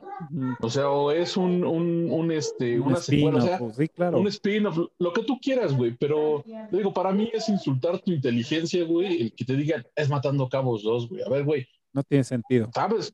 ¿Sabes por qué se llamaba Matando Cabos? Primeramente. No, pues que sí, aquí solamente hacen dos referencias pendejas y muy pendejas, ¿no? Eh, por lo que entiendo, si no tienes al señor Cabos, no tiene caso ponerle ese nombre a la película. Ni a la señora. Cabos. Ni a la señora Cabos. O sea, sale, O sea, sale un minuto la hija, de Oscar exacto. Cabos. Entonces, güey, O sea, ¿dó- ¿dónde está, dónde está el, el, el título de la película, güey? Hicieron, también quisieron cargarle mucho, este, mucho a, a la, a la historia de, mm, de este güey, ¿cómo se llamaba? De Gustavo Sánchez, ah, de Nico y Lula. Ah, de, Sánchez mucho. Parra y Lula. Ajá, sí, sí. llega un momento a desesperar de tanto que le dice, Nico, estás bien pendejo. Sí, o sea, Ajá. como Estás que bien ya- pendejo". O sea, sí suena cagado Sí. y jajaja, y que lo diga una mujer suena más cagado, pero todo Sí, el tiempo ya dices, ya da hueva. O sea, abusaron de más. No nos necesitaríamos preguntarle al Farro porque pues, es su, su, su running gag. eh, mi modus, mi modus diario. Aparte, eh, creo que una buena frase, un buen chiste que hubiera quedado en ellos dos es que le hubiera vuelto a decir obtusa. Creo que eh, e- e- ese chiste habría encajado un poquito más este, que decirle pendejo, que, que el del estás bien, dedo. güey. Exacto. Ajá. Ay, no me lo voy a cortar. Sí, sí, sí. Sí, Sí, no, la verdad es ya. que no, no fue una película que rifó. Este, obviamente, para todos los que este, nos están viendo y que no la han visto, pueden ahorrársela o véanla también para que pues, en los comentarios pongan ahí qué les, qué les pareció. No, no es algo que, que tenga futuro, este, y tiene poco que salió, así que no, no, no vale la pena. Pues pasemos a, Sí, a- yo- a datos, este, bueno, Ahora- a un lado más amable. Ah, vamos. Ahí, digo, no, no, no, precisamente en, en esta bonita actividad que estás proponiendo de volver a un lado más amable, una cuestión, y fíjate, quiero rescatar a un, un personaje que por lo que he visto en los, en los pósters, en el trailer y en lo que han mencionado, que es Rubén, para que no me revienten el hocico, respetando la primera película en la que cualquiera que se le ocurriera decirle mascarita sin la máscara le rompen el hocico. Hay un tema ahí que me gusta rescatar, que Joaquín Cosío fue el mascarita hasta que llegó el cochiloco. O sea, es, sí se me hace interesante y no, o sea, salta la fama con un personaje muy fuerte, muy pesado, que le da una presencia, que le da un, un lugar, y es de los pocos actores que ha tenido la fuerza de, ¡pum!, matarlo, o sea, no matarlo, pero mandar un personaje tan fuerte como el Mascarita a un segundo plano con el cochiloco. O sea, tenemos a, yo creo que el ejemplo más claro es que Carlos, es Benavides, Héctor Carlos, no cómo se llama, nunca se pudo quitar a Gucho Domínguez. Gucho Domínguez. Eh, este, no cómo se llama, Javi Noble, no se lo ha podido quitar. Eh, o sea, trabajo. Hay actores que no se han podido quitar al personaje y sin embargo llega, ahí sí permítanme, don Joaquín Cosío, hace a Rubén, diagonal mascarita, lo posiciona, es el mascarita, y luego le mete un caballazo, quítate que, que ahí te voy, y pone y se posiciona como el cochiloco. Ahí sí, mis respetos como actor. Y por eso hace rato mencionaba que no fue como un pase de estafeta o no fue como un relevo de lucha libre la palmada entre Pedro Armendáriz y Joaquín Cosío, pero sí se me hace un, un empalme de, de, actores que hacen su, dejan su marca, que marcan su, su paso por el cine nacional, porque sí creo digno de nombrarse que Joaquín Cosío se gana un lugar como el Mascarita y todavía tiene la capacidad de llegar con una actuación igual o más fuerte y desbancarlo. O sea, tú hoy dices, hablas de el Mascarita o el Cochiloco y sí te remite. O sea, son, Claro. son personajes fuertes que tienen un lugar y que tienen un, una marca, que son una identidad. Claro, exacto. Pues bueno, pasemos a, a lados más amables y más divertidos y es este, ¿cuáles son de sus escenas favoritas de esta película? Por ahí este Tony nos había dicho al principio Sí, ya, les había mencionado, ya les había, había mencionado este, una, la, de- la del visco, este, la, de, la, del, la del pájaro, la del, la del pinche perico. O sea, está, está que te cagas de risa, güey. O sea, y al final tú dices, güey, ¿qué sentido tiene que el pinche pájaro, güey, no? Pero es el que termina desatando el nudo, cabrón. Sí, ¿no? exacto. Porque si ya el pinche boche está hasta la madre del puto pájaro, tumba la puerta, le mete un plomazo y este cabrón sale por detrás y lo, lo, lo abarata, Sí, ¿no? lo chinga y después Nico. Ajá. Exactamente, güey. Pero es, es de las, de las, de las escenas, también, no, otra de mis escenas favoritas es el, el momento en el que este, Gabriela Cabos y el, y el caníbal este, hacen clic. Se despiden. Ah, se Ah. hacen clic. No, no, no, Ajá. hacen La- la- clic, hacen Sí, sí, sí. ¿Cómo va esa canción? Ah, Voy, voy a hacer lo que voy y acompañado, Cuando se quiere ser feliz. acompañado por, por, por la, por la canción del, son los, los hermanos Castro, cabrón. Los hermanos Castro con un hombre y una mujer, así se llama la canción. Eh, Ujú. O sea, eh, está tan bien hecha la, la, la escena, güey. O sea, la actuación, la, el, el, el que se les acaba, se les apaga el mundo y nada más están ellos dos solos. Ujú. Y la musiquita de fondo, cabrón. O sea, me pasa lo mismo con la de, con la del papá de Bocha, que ya está en la cima del mundo, es un millonario más, y de repente, ¡pum! Toma la cabrón. Chevatazo a medio cerebro. Y este, y para el suelo, ¿no? Te digo, son, son- te digo, la película tiene para mí muchas escenas favoritas, o sea, la de ahora te vamos a partir la madre, pinche luchadorcito de cagada, también es, es de, de- de mis favoritas. Este, pero sí es eh, el, la- el flashback del, del visco, visco, visco. Y pues que no va a venir porque estás bien pinche visco, ¿no? Ey. Y lo más cagado es que el pa- padre, güey. O sea, el padre es el que le da el putazo en el hocico. Pues que querías, si estás bien pinche visco, o sea, güey. Claro. Es muy, muy, muy Creo- cagado, güey. Creo que eso, todos esos, este, ese recurso que hacen de los flashbacks en todos los personajes, o bueno, en los principales, creo que ayuda mucho también a generar este sentido de, mm, eh, de ir minando el chiste, irlo minando, irlo Sí. minando hasta que el momento que explote y ya, puta, te ríes. Y sucede eso, ¿no? Que, pues bueno, lo que hacen en la 2 es retomar los chistes, pero como dice JC, te ríes del, del chiste de la primera, no de, lo, de Sí, la de ahorita. Oigan, porque es porque es referenciado, o sea, y, y- y el chiste así, o sea, el- la incógnita más cabrona es, no mames, no le digas mascarita. O sea, Ajá. justamente y le está diciendo, Y güey. ahí la ¿y cagan totalmente. Y, a- y a qué horas llega mascarita y le dice, neta, güey, no le vayas a decir así, no sabes lo mal Ajá. que se pone, cabrón. Sí. O sea, Sí, no sabes lo mal que se pone. Y ya cuando llega, le da marcha al carro, güey, yo lo pude haber Sí. hecho. Le Pues no lo hiciste. Güey, yo lo pude haber hecho. Pues sí, güey, pero no lo hiciste, o sea, no estás mamando, cabrón. Claro. ¿no? O sea, Creo- es, creo que, es- es- en la en la 1 creo que hay también, o sea, más, más aparte de las que ya dijo Tony, este, una de mis escenas también eh, favoritas es eh, cuando está Oscar Cabos ya inconsciente en el baño y el, y el flashback que tiene él, ¿no? De todo comenzó cuando lo atrapé besando a mi hija, ¿no? Y lo invité amablemente a que se retirara, ¿no? Y la putiza que le acomoda. eh, este, y sí, o sea, cuando vio que ni sus insultos ni sus palabras me, me hacían, este, se me aventó a los golpes, ¿no? Y el pendejo todavía se ríe. Y lo más cagado es cómo termina ese chiste de, lo que no entiendo es por qué me tenía que encuerar el degenerado. Y enseguida, Christoph, lo que no entiendo es por qué lo tenías que encuerar pinche degenerado. o sea, creo que es, es una escena que, que va a una... La desarrollaron bastante bien. y- Claro, aparte, dos brothers cagando, o sea, cagando Exacto, en- güey. en, en cubículos Exacto. este, juntos y que pues, en algún momento pues sucede, ¿no? De, oye, cabrón, este, no hay papel, pásame, ¿no? Yo tampoco tengo, Sí. ¿no? Ah, pues ve tú, ah, ¿yo por qué, no? O sea, creo Sí. que, o sea, nunca estado en una situación así, eh, tan abierta con un amigo, pero sí, sí estado en situaciones solo de, puta, debería de tener a alguien al lado, güey.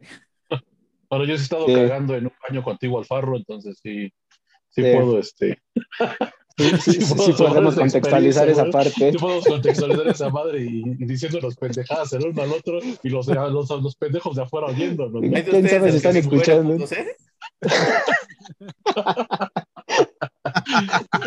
Este, Este, esa, y digo, creo que también otra escena, otra escena que me da mucha risa es este, cuando llegan a la fiesta y, y que le dice, este, déjale las llaves de tu carro, ¿no? Y Mm. se baja y se las da y, no, no, no te rías, te mato. O sea, porque se lo dice muy cagado el eh, Mascarita, bueno, Rubén, y el morro se ríe, ¿no? De "Pues, pinche vato, ¿no? Cualquier güey mamón, este. Mm. Y ya cuando se lo dice en serio, la expresión del morro de no mames.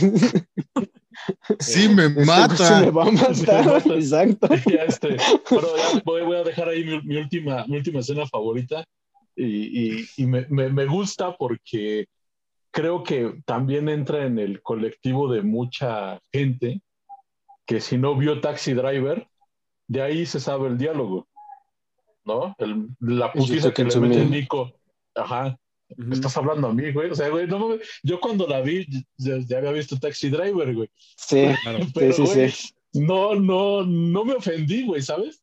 No me ofendí. o No, porque sea, lo dice muy cagado, porque hasta incluso hace muy como. cagado, güey.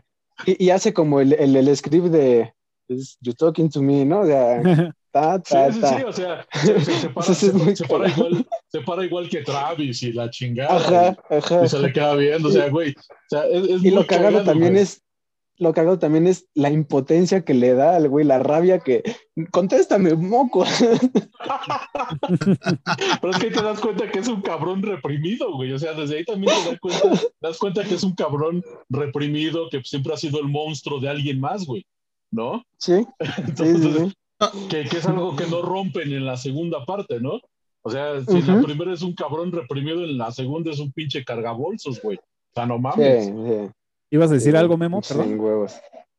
No, eso, o sea, simplemente la, no, no, no quiero mal usar el término, pero la bipolaridad de Rubén, o sea, incluso que se ve desde la primera escena que aparece, que le está partiendo su madre a un güey que le dijo mascarita, pero sí, ¿qué tal? Muy buenas tardes, mi amigo, ¿en qué te puedo ayudar? Pero le está reventando el hocico al otro y espérame tantito, ¡pum, pum, pum! Ah, entonces como que, ay, oye, qué gusto saludarte.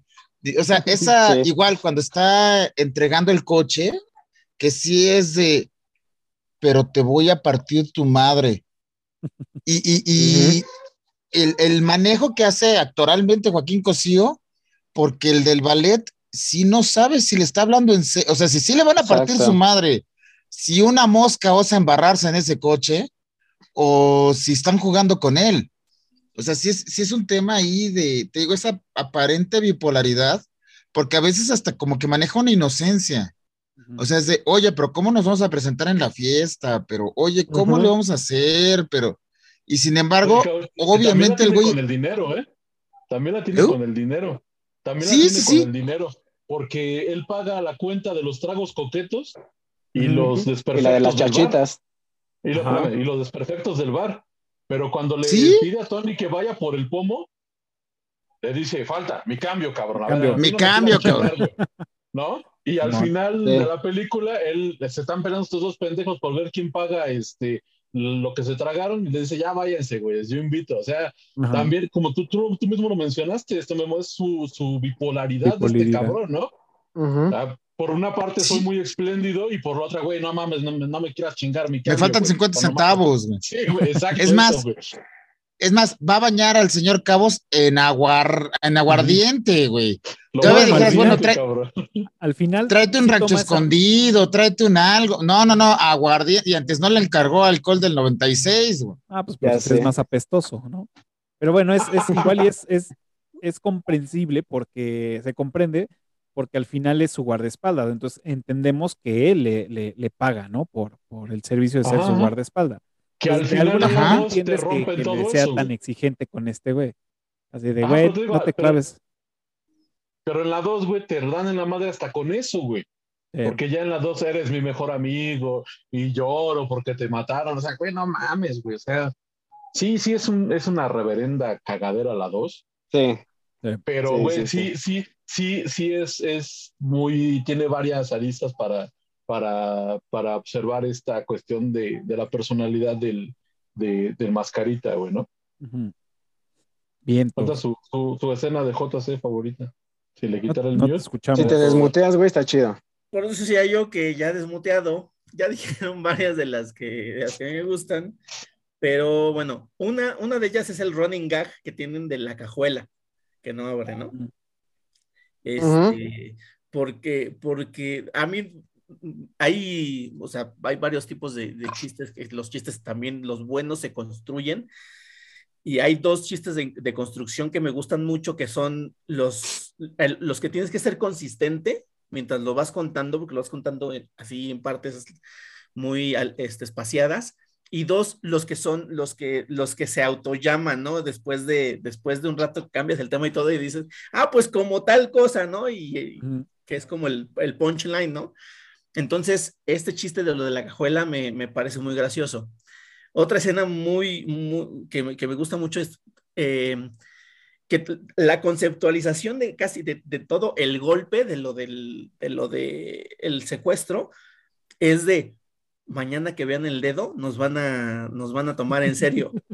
Y Ajá. pinche dedo, o sea, lo tiran, se- lo tiran- A la verga, a la una pinche basura. gaviota. ¿sabes? Exacto. Este, eso, eso también es- es- es- está, está muy padre. Otra escena que no es, no, no, no es tan graciosa, pero y que, y que hubiera estado de huevos que la tomaran para la 2, pero pues, ya sabemos que son pendejos estos escritores. Y justamente lo, men- lo mencionó Farro mientras la veíamos, es llega el momento en que Rubén y, y este Nicolás Even. y Nicolás se ven. Y en lugar de, o sea, y le dice Nicolás, pero hubiera estado de huevos que le dijera Ever, ¿Eh, porque ves? esa parte, ese, Sí. ese, ese, justamente ese speech que se viene. Hubiera conectado. Ah, también hubiera estado es- chingoncísimo eso. Ever, Hubiera estado chingón, pero pues bueno, este, pero, pero esa parte en la Pendejo. 1 también está muy buena porque, porque está, está, estás en el momento de los más álgidos de la película porque dices, puta, ya está este cabrón, el mascarita, ya está, ya está encañonado y todo, y cómo se va a sacar y se, se la saca con esa historia y pues el La otro mejor güey- historia. Sí, claro, La por supuesto, ¿no? Entonces es una, esas, esas dos, yo creo que añadiría también, este, que yo creo que pues, se nota que es uno de los mejores chistes de toda la, de, de toda la película porque lo llevan a la dos, el tema de lo de la señora Cabos con, con Tony, este, yo creo que también es muy gracioso porque, pues de nuevo, ¿no? La asunción de que pues este güey no habla, no dice, no, no, nada, ¿no? Y de repente, ¿dónde está ese güey? Y ahí está dándole con la señora, ¿no? O sea... sí, y anda trepado ese güey. y, también ayer, ayer me quedé pensando y dije, toda, y la, la referencia que hizo ahorita JC de, de, todo el choro que le avienta Rubén a, a Nico para que no para que no lo mate, ¿no? Y, lo, hace reflexionar.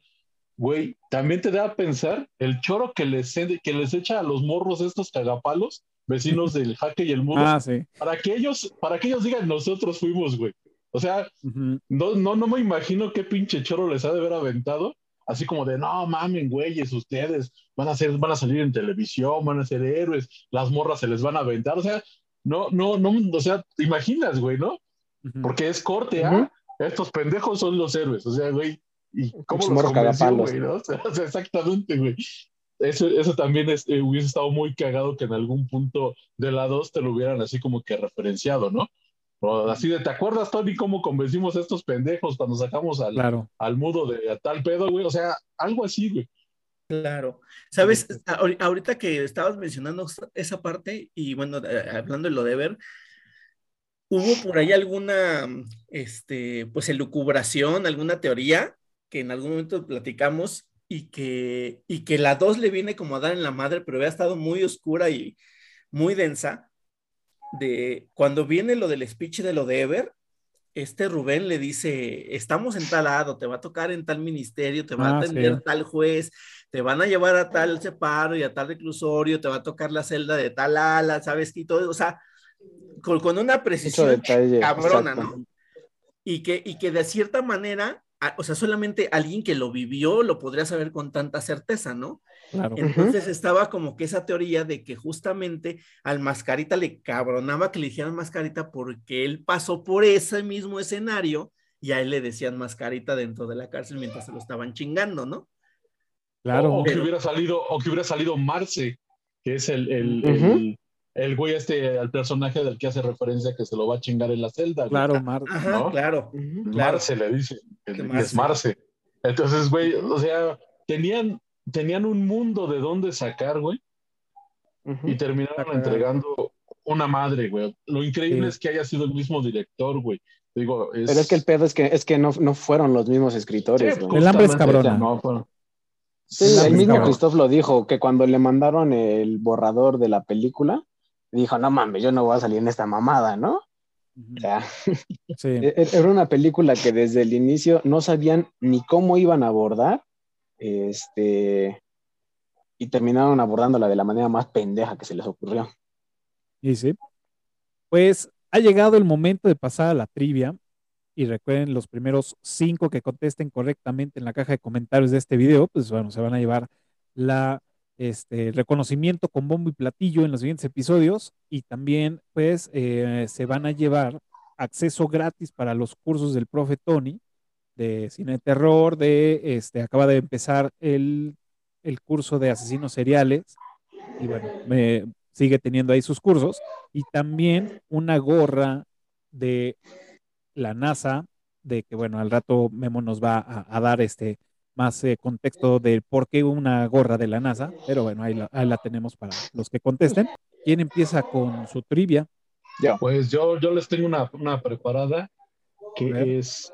O Tony. ¿Cuál es el, la marca o la, la submarca del carro de, del jaque? Hey. Me imagino cuál, digo, no me la sé muy bien, pero tengo ahí más o menos conocimiento. Es un DeLorean, ¿no? No, ¿qué pasó, chavo? acá falta la marca. Ah, no, acá tengo tres. Te falta la marca. bien, bien, buena trivia. ¿Quién sigue? Este, yo. Em, ¿Cuál es el nombre del equipo que se madrean eh, Rubén y Tony en el bar? bien. Eso es de poner atención, ¿eh? Muy bien.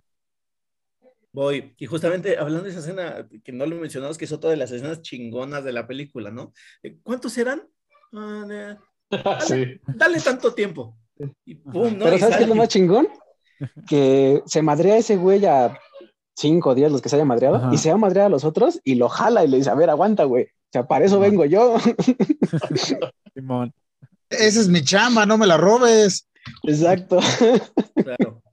Que, que, que la, que la extrapolan directo al ridículo en la 2, ¿no? Con el- la parte Sí. del pasillo este. Ya, ya eso ya. Ah, sí.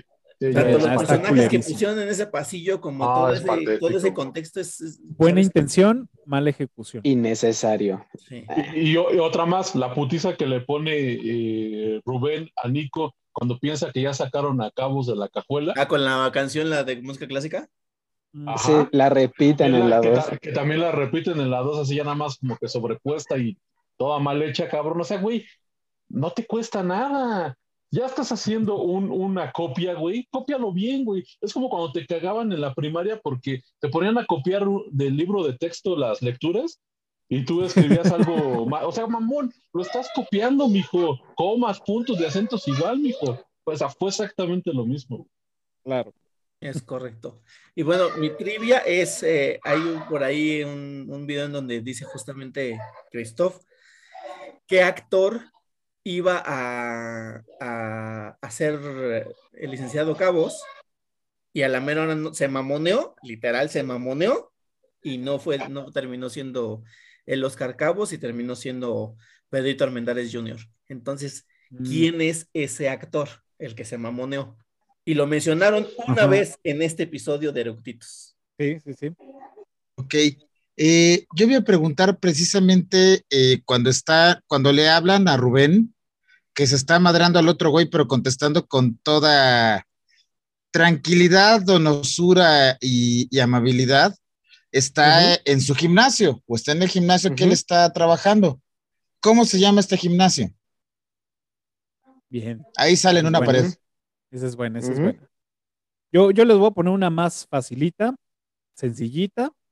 Es como la de regalo. Y es Eh, que nos digan dónde nació el mascarita. Muy facilita. Nada más es que se acuerden.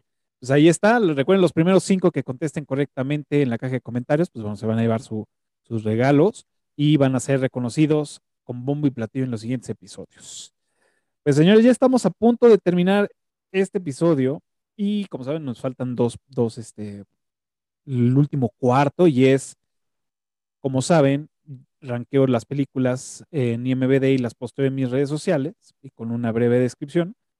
Y pues ahora le toca hacer ranqueada a Matando Cabos y del 1 al 10, ¿cuánto le pone? Yo le pongo un 7. ¡Ey! Yo creí que le ibas a dar más, fíjate, pero bien. No, siete, admiro siete por es, es- no, no, lo que digo, no, no es pretenciosa, no es la, no es la masterpiece de la, de la cinematografía nacional, tiene sus, sus cositas. A lo mejor si, si, si borramos la escena de la, de la canción de la reina de Polanco, yo le hubiera, sí le hubiera puesto tal vez el 8, pero, pero no, no, se queda en, en ¿Todo siete. un punto por una canción? Cabrón, esa, esa, esa Sí, canción sí, hace que sí, yo sí, sí, me despedorró. pare a- o sea, bueno, no, no, no. Son de esas malas decisiones que, que terminas ejecutando, pero no, no, no opacan lo, lo, lo entretenida y lo, y lo, y lo llevadera que es la, la película. Claro. Ya. Este, yo le pongo, yo sí le pongo un, un 8. Eh, creo que es una muy buena película, bastante entretenida, tiene varias cosas. Y como lo dijo JC al principio, ¿no? Eh, es una película que al día de hoy unos ya consideramos como de culto. Casi no se nota que somos compas, ¿verdad? Porque yo le estoy poniendo 7-5. Entonces, este, sí, sí, sí, se me hace, se me hace de las mejores películas de, del cine mexicano moderno. Este, y como lo decía, ¿no? Tiene cosas que han permeado en la cultura mexicana, este, y que incluso ya podrían ya hasta llamarse subcultura, este, por la forma de hablar, por la referencia, ¿sabes? Y, y pues sí, hace un, un buen homenaje, bueno, es a la uno, hace un buen homenaje al, al cine de, de, de luchadores contra espectros del mal, ¿no? Claro. Buenas referencias al santo, este, a, a Blue Demon, A Blue Demon, Rayo de. Escalisco, a Tinieblas, Bien montadas, súper bien montadas. claro. Sí, cabrón. Que, que quiero hacer una, una, una, una aportación cultural en donde le dice, están en, en- en los cubículos cagando y le dice, oye, güey, ¿por qué es la China? O sea, así Ajá. se le dice, güey. O sea, se le dice la China porque su nombre es la República Popular China. Y lo mismo se le dice a la Argentina, por eso es la. Entonces, ahí queda el, Correcto. el- Bien, el- buen el dato, dato. cultural. Tú, Memo, ¿cuánto le pones? Ahí, fíjate que en me he acostumbrado a ser un barcazo con las películas, sí voy a ser un poquito cruel con esta, le voy a dar un 8.5. Y eso porque sí, o sea, le otorgo el que es una película que tal cual, como buen proveedor, ofrece algo y lo cumple. Tiene, irónicamente, cabos sueltos, tiene cositas, pero también, insisto, se, o sea, se atreve, es abiertamente con toda la desfachatez de nos vamos a divertir y ahí les va, y ojalá y les guste, pero si no, mientras nosotros ya nos divertimos. Ujú, Sí es una película que si me toca en el camión hago el esfuerzo por no dormirme, pero tampoco me va a doler si me duermo. Y si la veo en la tele, ahí le dejo. Pero sí, no, y, y otra de mis calificaciones, Casablanca puede estar muy tranquila, no le va a robar su lugar como, como consagrada en el cine, pero cumple, es- o sea, insisto, es un buen proveedor, entrega, entrega un buen producto y pues, o sea, tiene una calificación positiva, pero por más que salen a Claudia Talancón, a lo mejor si saliera más tiempo le daría más, Sí, más calificación, pero pues por eso le damos su 8.5. bien. Pues. Pues yo le voy a poner su 7. También es, me gustó la película. No es, este, estoy totalmente consciente que no es la mejor película mexicana. Eh, también se esforzaron mucho, hicieron grandes cosas, entretiene cabrón, pero no le alcanza todavía para, para hacer algo. O sea, cumple, como bien lo dice Memo, y como pues lo han dicho todos ustedes, cumple con, con lo, que, con lo que prometió y hasta ahí, y entretiene. No es mala película. Acuérdate que sale, sale Azteca, ¿eh? Ah, digo, por eso tiene sus siete, si no tendría menos. Tendría como dos. este, pero bueno, yo, yo creo que con eso es, es más que suficiente y creo que está muy bien rankeada. O sea, la estamos rankeando muy bien para lo que realmente este, eh, está, estuvo rankeada. Creo que está rankeada como, como con 6, 6, 5, algo así. No, no, no recuerdo ahorita bien. Ok.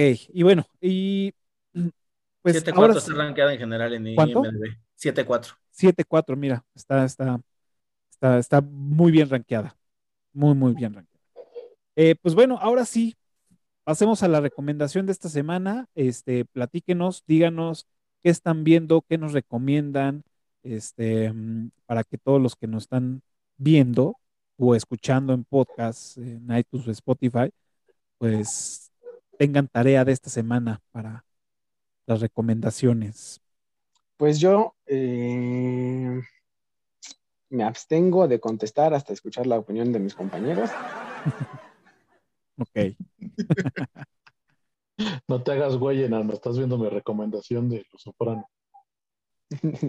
sí, sí, ando viendo la serie de Los Soprano. Este, ya voy en la, en la última temporada. Está, está bastante buena.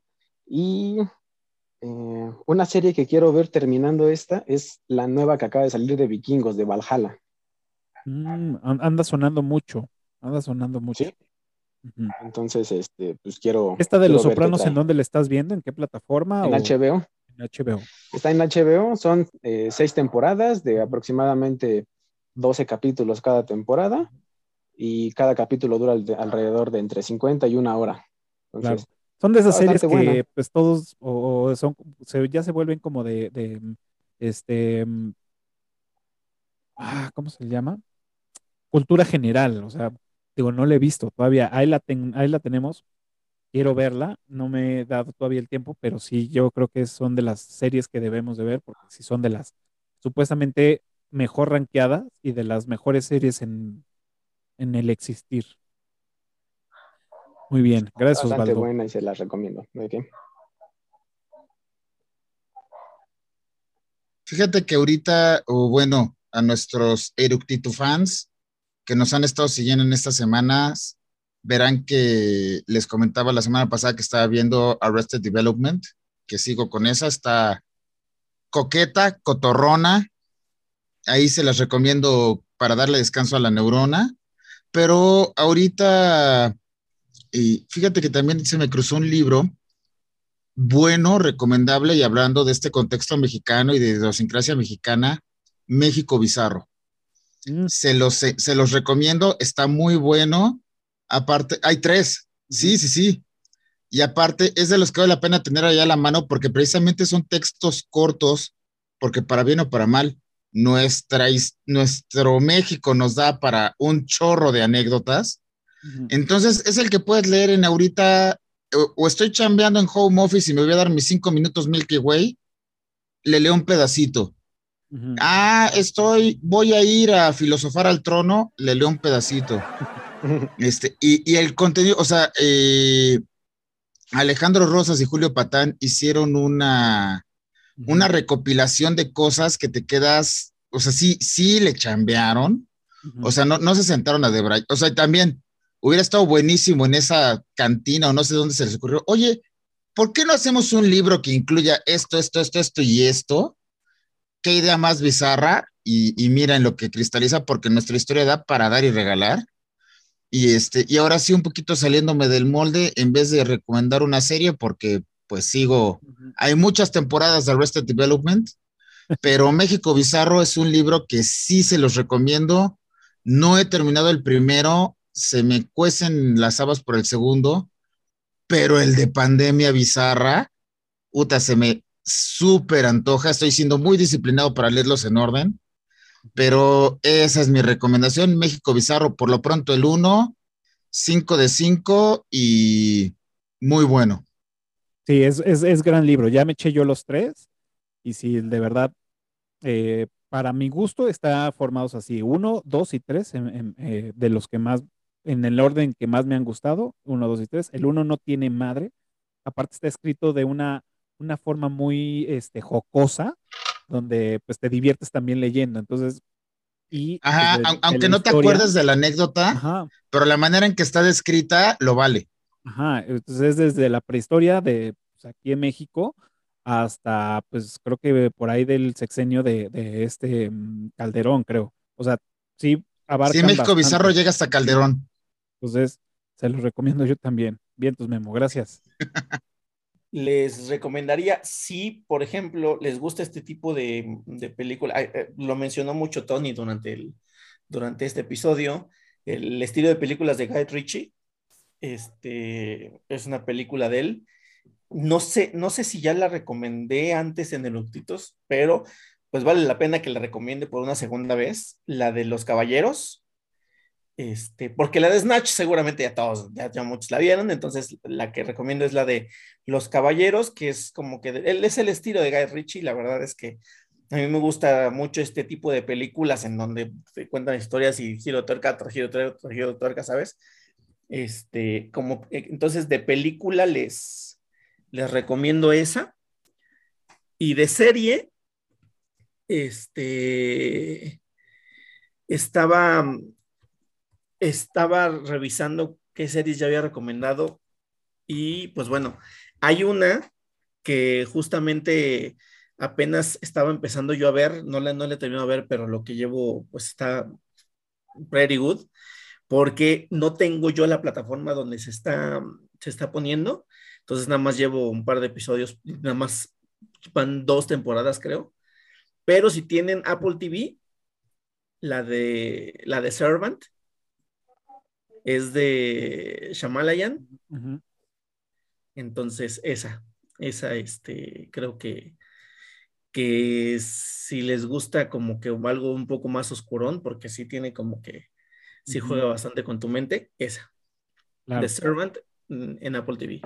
Esa, esa la recomendé la semana pasada o la antepasada, ya me la chuté. Estoy esperando que, que salga toda completa la tercera temporada. Está cabrón, está muy, muy, muy, muy, muy, muy cabrón esa, esa, esa serie. Creo que así da, uh, puedo, sin, sin, sin equivocarme, es la mejor serie que he visto en el 21. Así de cabrón. ¿En, ese el 21 crossover. como siglo XXI? Como en el, en el año 21, güey. Ah, como. No, siglo XXI sí es un Sí, serio, no, no, no. Ah, sí, En estos verdad, 22 años, sí, no está cañón. eh, nos falta Ya. Tony, ¿no? Pues yo, yo este, Venga. yo estaba, haciendo un poquito de tiempo porque este, JC y, y, y Faro me, me, me conocen obviamente de más tiempo y saben que siempre estoy viendo cine, siempre, siempre estoy viendo cine, no tanto nuevo a menos de que, de que me llegue muy bien recomendado, pero yo quiero hacerles una, una cordial invitación a que conozcan a Wes Anderson, este director que, puta, a mí me vuela la cabeza, a mí me vuela la cabeza, este, tiene películas como Vida Acuática, como Los Tannenbaum, como creo que la más conocida de él es El Gran Hotel Budapest, es como que la más, la más, la más conocida, pero dense la oportunidad de, este, de conocer a Wes Anderson. Eh, esa sería como que mi, mi, mi recomendación eh, por, por ahora, eh, porque no, hace dos, tres días estaba viendo La Letra Escarlata, eh, también muy buena si nadie la ha visto, o si ya la vieron, es muy bueno también volverse a, a reencontrar con estos, con estas películas que en su momento fueron este, blockbusters muy importantes, tienen, tienes al, al gran actor Gary Oldman, tienes a una Demi Moore actuando muy, muy, muy bien, este, entonces tienes un, este, un Robert Redford, entonces este, también les, les, les recomendaría que, que regresáramos a, a, a esto, ¿no? Que, que, que le rasquemos a, a, lo que ya existe, porque no todo es nuevo, no todo, no todo es el hilo negro que acaban de descubrir, siempre tenemos referencias de, y también para que veamos que siempre hemos sido una sociedad de basura, nos encanta señalar, juzgar y, y, y molestar al prójimo, ¿no? Entonces sería la, la letra escarlata, la, la vi la, el jueves o el, o el viernes, pero les, les, recomiendo mucho los, todas las películas de Wes Anderson y ahorita pues desgraciadamente o afortunadamente soy fan de The Walking Dead. Ya está en la última, la última temporada. Por fin. Tam, también les recomiendo que, pues, que lo vean ya, pues, ya como yo, para que ya terminen de sacar todo el veneno y ya nos dejen, nos dejen como nos dejó Game of Thrones también hechos cagada con, con las malas decisiones de showrunners y guionistas y este tipo de, de situaciones, ¿no? Pero pues, quien siga siendo fan de, ese, de, esa, de esa serie, como yo, ahí está, The Walking Dead, última temporada. Perfecto. Pues eh, yo, les, rapidísimo, Qué es... ganas de arrastrar al abismo a la gente, ¿eh? Cabrón, las primeras seis temporadas son muy buenas. ¿Y las y otras ya. cinco? No, bueno. Pero, yo, pero, yo, cabrón, yo, la verdad eh, tengo mis dudas con The Walking Dead. Yo me quedé hasta la. O sea, yo creo que el, de las buenas son hasta la tercera temporada y ya, porque de ahí se repite todo. Entonces, Ajá, pero yo recomiendo es, la primera como... y la segunda temporada de The Walking Dead. Chingón, ya después de ahí ya telenovela, este, ya es un, para mi gusto, sí, ya, ya, paso. Sí, ya. Yo, pero yo, bueno, yo ya más es, yo ya más es por, nada más es por completarla. Sistema. Sí, te digo, yo, yo nada más Ajá. es para ya sacarlo de mi sistema, ya. Claro. Ya. Pues Así yo esta semana eh, fuimos este, a ver El Callejón de las Almas Perdidas de Guillermo del Toro. Eh, me sorprendió, me gustó. Afortunadamente no iba con un trailer, no iba con spoilers, no iba con nada, así ya nada más fue como de El Callejón de las Almas Perdidas de este güey. Dije, bueno, ok. Me sorprendió, me gustó. Dense la oportunidad si no la han visto, totalmente recomendable. Es un, ya sabemos cómo es el cine de Guillermo del Toro eh, y también esta onda de, de crear este, um, seres y demás. No quiero, no quiero meterme tanto en detalle porque me gustaría que fueran como yo, sin, sin, sin nada este, en la cabeza de esta película. Simplemente les puedo decir que es bastante entretenida. Tiene eh, los colores, los personajes, la historia está muy bien planteada me gustó bastante. Ahí se las, se las, se las recomiendo. Y una serie, eh, esa todavía está en el cine, y ahorita en Paramount Plus estaba, estuve viendo una serie que se llama 1883, que es del viejo oeste, y de verdad no saben qué sorpresa me llevé porque dije, ah, bueno, la voy a ver, porque nada más porque sí estaba muy bien rankeada y algunas críticas estaban buenas, pero de verdad está muy bien hecha, los personajes están muy bien, em, y la historia general es de cómo la gente se trasladaba en esos, en esa, en esos años, ¿no? En esa época, esas migraciones, y de aquí vamos del estado de Texas, que se van hasta Kansas, no sé por qué quisieran ir a Kansas, pero bueno, se van a Kansas, este, y todo este trayecto es, nos van enseñando cómo solucionaban los problemas en esa época. Creo que es también parte de la, de la trama del guion de la, de la película, de la serie, es la enseñanza que nos están dando de remontar cómo solucionaban los problemas en esa época, ¿no? Y con las herramientas que habían, lo cual eso a mí se me hizo muy entretenido y que le agrega un valor muy cabrón a esta serie. Además de que las actuaciones están muy bien hechas, este, los vestuarios y todo, de verdad, neta, vale totalmente la pena. Ahí si tienen chance, pueden verla en Paramount Plus, denle este chance. Y pues bueno, acabo de ver La Masacre en Texas en Netflix, que tengo ahí mis, mis, mis comentarios que ya después este, te los daré, que acaba de salir y no quiero hacer spoilers, pero bueno, muchos ahí este, que siguen esta saga de, la masacre en Texas tendrán ahí cosas que decir. Entonces, ahí está ya la, la, las recomendaciones de esta semana. Y pues ahora sí, ya llegamos al final de este episodio.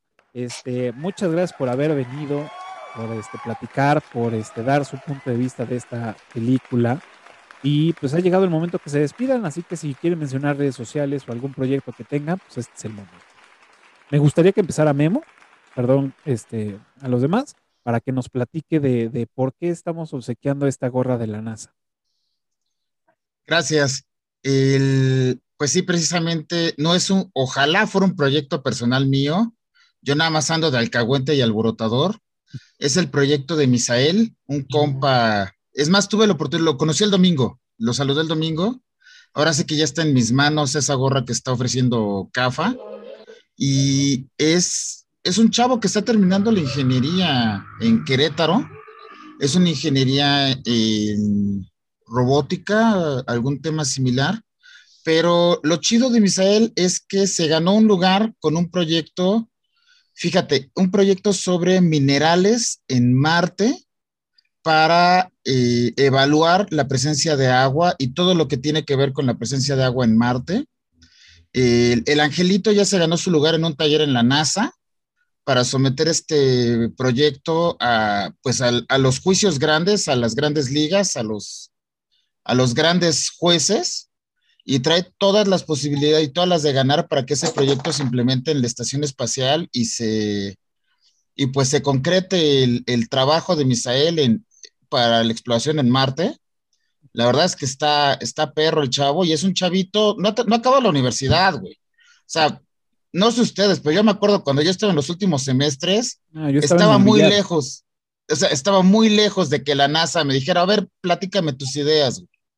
Y sin embargo, este chavo está ahí, ya se ganó su lugar, ya logró lo más difícil y le está faltando, pues es una cuestión de pesos. Ya, y pues hablando, y hablando de cine, bueno, hoy que tocó cine mexicano y que en México tenemos el talento y que hablamos de gente grande como Pedro Armendáriz, como Ismael Rodríguez, gente que no, no aceptó el eres mexicano y pues ahí, ahí estás. Y es más, quiero citar otro cineasta, el Tocayo del Toro, que pues porque soy mexicano. Ay, no más. Entonces Misael está vendiendo gorras, gorras con el logo de la NASA para juntar el varo que necesita para ir a, a, este, a este taller, a darse de trancazos con los grandes. Tiene de aquí a septiembre para juntar el varo. Y pues CAFA hará favor de poner el, el, dato principalmente de Instagram para que pues, no sean malitos, cómprenle una gorra, aparte están padres, estúpidamente no me puse una ahorita, pero eh, en el próximo capítulo o en las próximas, o ahorita le mando, bueno, le entregaré en estos días a Cafa las, las gorras para que pueda poner ilustración, pero pues cómprenle las gorritas, yo lo apoyo y yo, yo le entro con la manera de colocarlas entre la Ciudad de México, de, perdón, entre Querétaro y la Ciudad de México, para que aparte, pues no, pues el chiste es apoyarlo a él, ¿no? Entonces, pues no paguemos los envíos. Yo, yo hago el traslado, yo, yo me caigo con mi cuerno de hacer los traslados Querétaro-México. Y este, pues invito a todas las gorras, están padres. Y pues aquí se aplica literalmente talento hay, nada más hay que apoyarlo. Bien. Muchas gracias, Memo. Ya saben, ahí hagan, hagan paro, ya vieron los, los datos aquí abajo de, de, de, de Israel, este, donde lo pueden contactar. Y bueno, ya vieron toda la descripción. Hagan el paro, ahí si tienen chance, cómprenle una gorra. Muchas gracias, Memo, por venir. Hombre, Cafa, gracias por la invitación. Este, y bueno, pues aquí seguiremos dando lata siempre que nos invites. Eh, bueno, pues, Cafa, una vez muchas gracias por aceptarme aquí diciendo barrabasadas. Eh, yo soy JC Vélez. Eh, te tengo junto a estos dos cuasi caballeros. Eh, el cuasi es Fafarro y el caballero es Este, tengo un podcast que se llama Podcast Titánico, donde hablamos de lo que se nos salga de. Canta el culo. Eso. Eh, se llama Podcast Titánico, eh, así nos encuentran en Spotify y en YouTube. Y pues ahí salimos también saliendo, ton diciendo tonterías. Salimos saliendo, saliendo como salen las personas que salen cuando salen. Bien, gracias, JC, bienvenido. Muchas gracias. Pues agra agradecerte el, el, espacio, la invitación, eh, y ojalá no sea la, la, primera ni la última. Eh, mi bronca Así fue la primera, los horarios. Eso, que dijo el enano. Por eso eres el cuasi, cabrón. Por eso eres mi cuasi, carnal. Okay. Entonces, este. Eh, que, nos, que nos sigan en, en, el podcast titánico. También hay de ahí desmadrito. Ahí este, es un poquito más cutre que este, pero pues,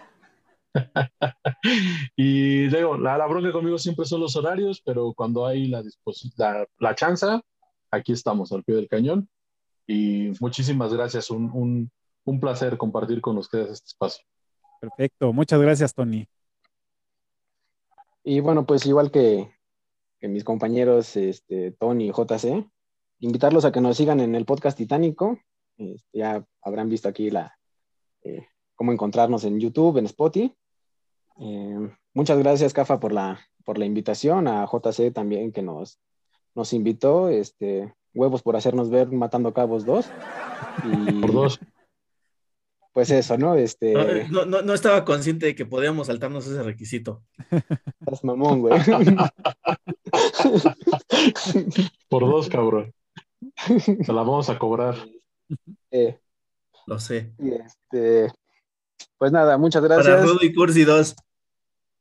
Ah, no seas no. No, cabrón, para sexo, pudor y lágrimas 2. No seas Dos, güey, exacto. No sí, le he visto todavía. No, no, la veas. Quiero. No la vi, no, no la vi, no me gustó. Exacto. Pues muchas gracias, Cafa. Muchas gracias este, a todos los que nos escuchan. Este, pues ahí andamos. Perfecto, muchas gracias Osvaldo. Muchas gracias aquí con, pues bueno, el, el, el, el spin-off con, con, con, este, con el podcast titánico. Ya después espero me inviten al suyo ahí a echar desmadre.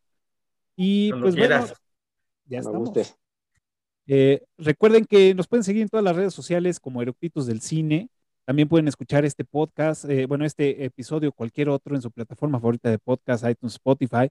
Este, también tenemos un canal en Telegram donde vamos ahí poniendo las, los próximos episodios a grabar, encuestas, este, obsequios, eh, promociones, etc., que nos hace llegar este, pues, la banda que estamos haciendo toda esta comunidad. Eh, y pues bueno, donde inició todo esto aquí en YouTube. Y si ya llegaron a este minuto, pues háganos el paro y suscríbanse, denle pulgar arriba y píquenle a la campanita que de verdad nos ayuda muchísimo para que eh, el algoritmo de YouTube nos ponga en posiciones y que la banda nos pueda ver y pues, hacer más grande esta comunidad. Eh, Memo, Jesse, Tony, Osvaldo, muchas gracias por haber venido. Estuvo chingón este episodio. Muchas gracias. Y recuerden que todos los jueves, 12 del día, un nuevo episodio en el Cultos del Cine. Y así que, pues ahí estamos. Nos vemos la próxima semana. Cuídense mucho. Chao.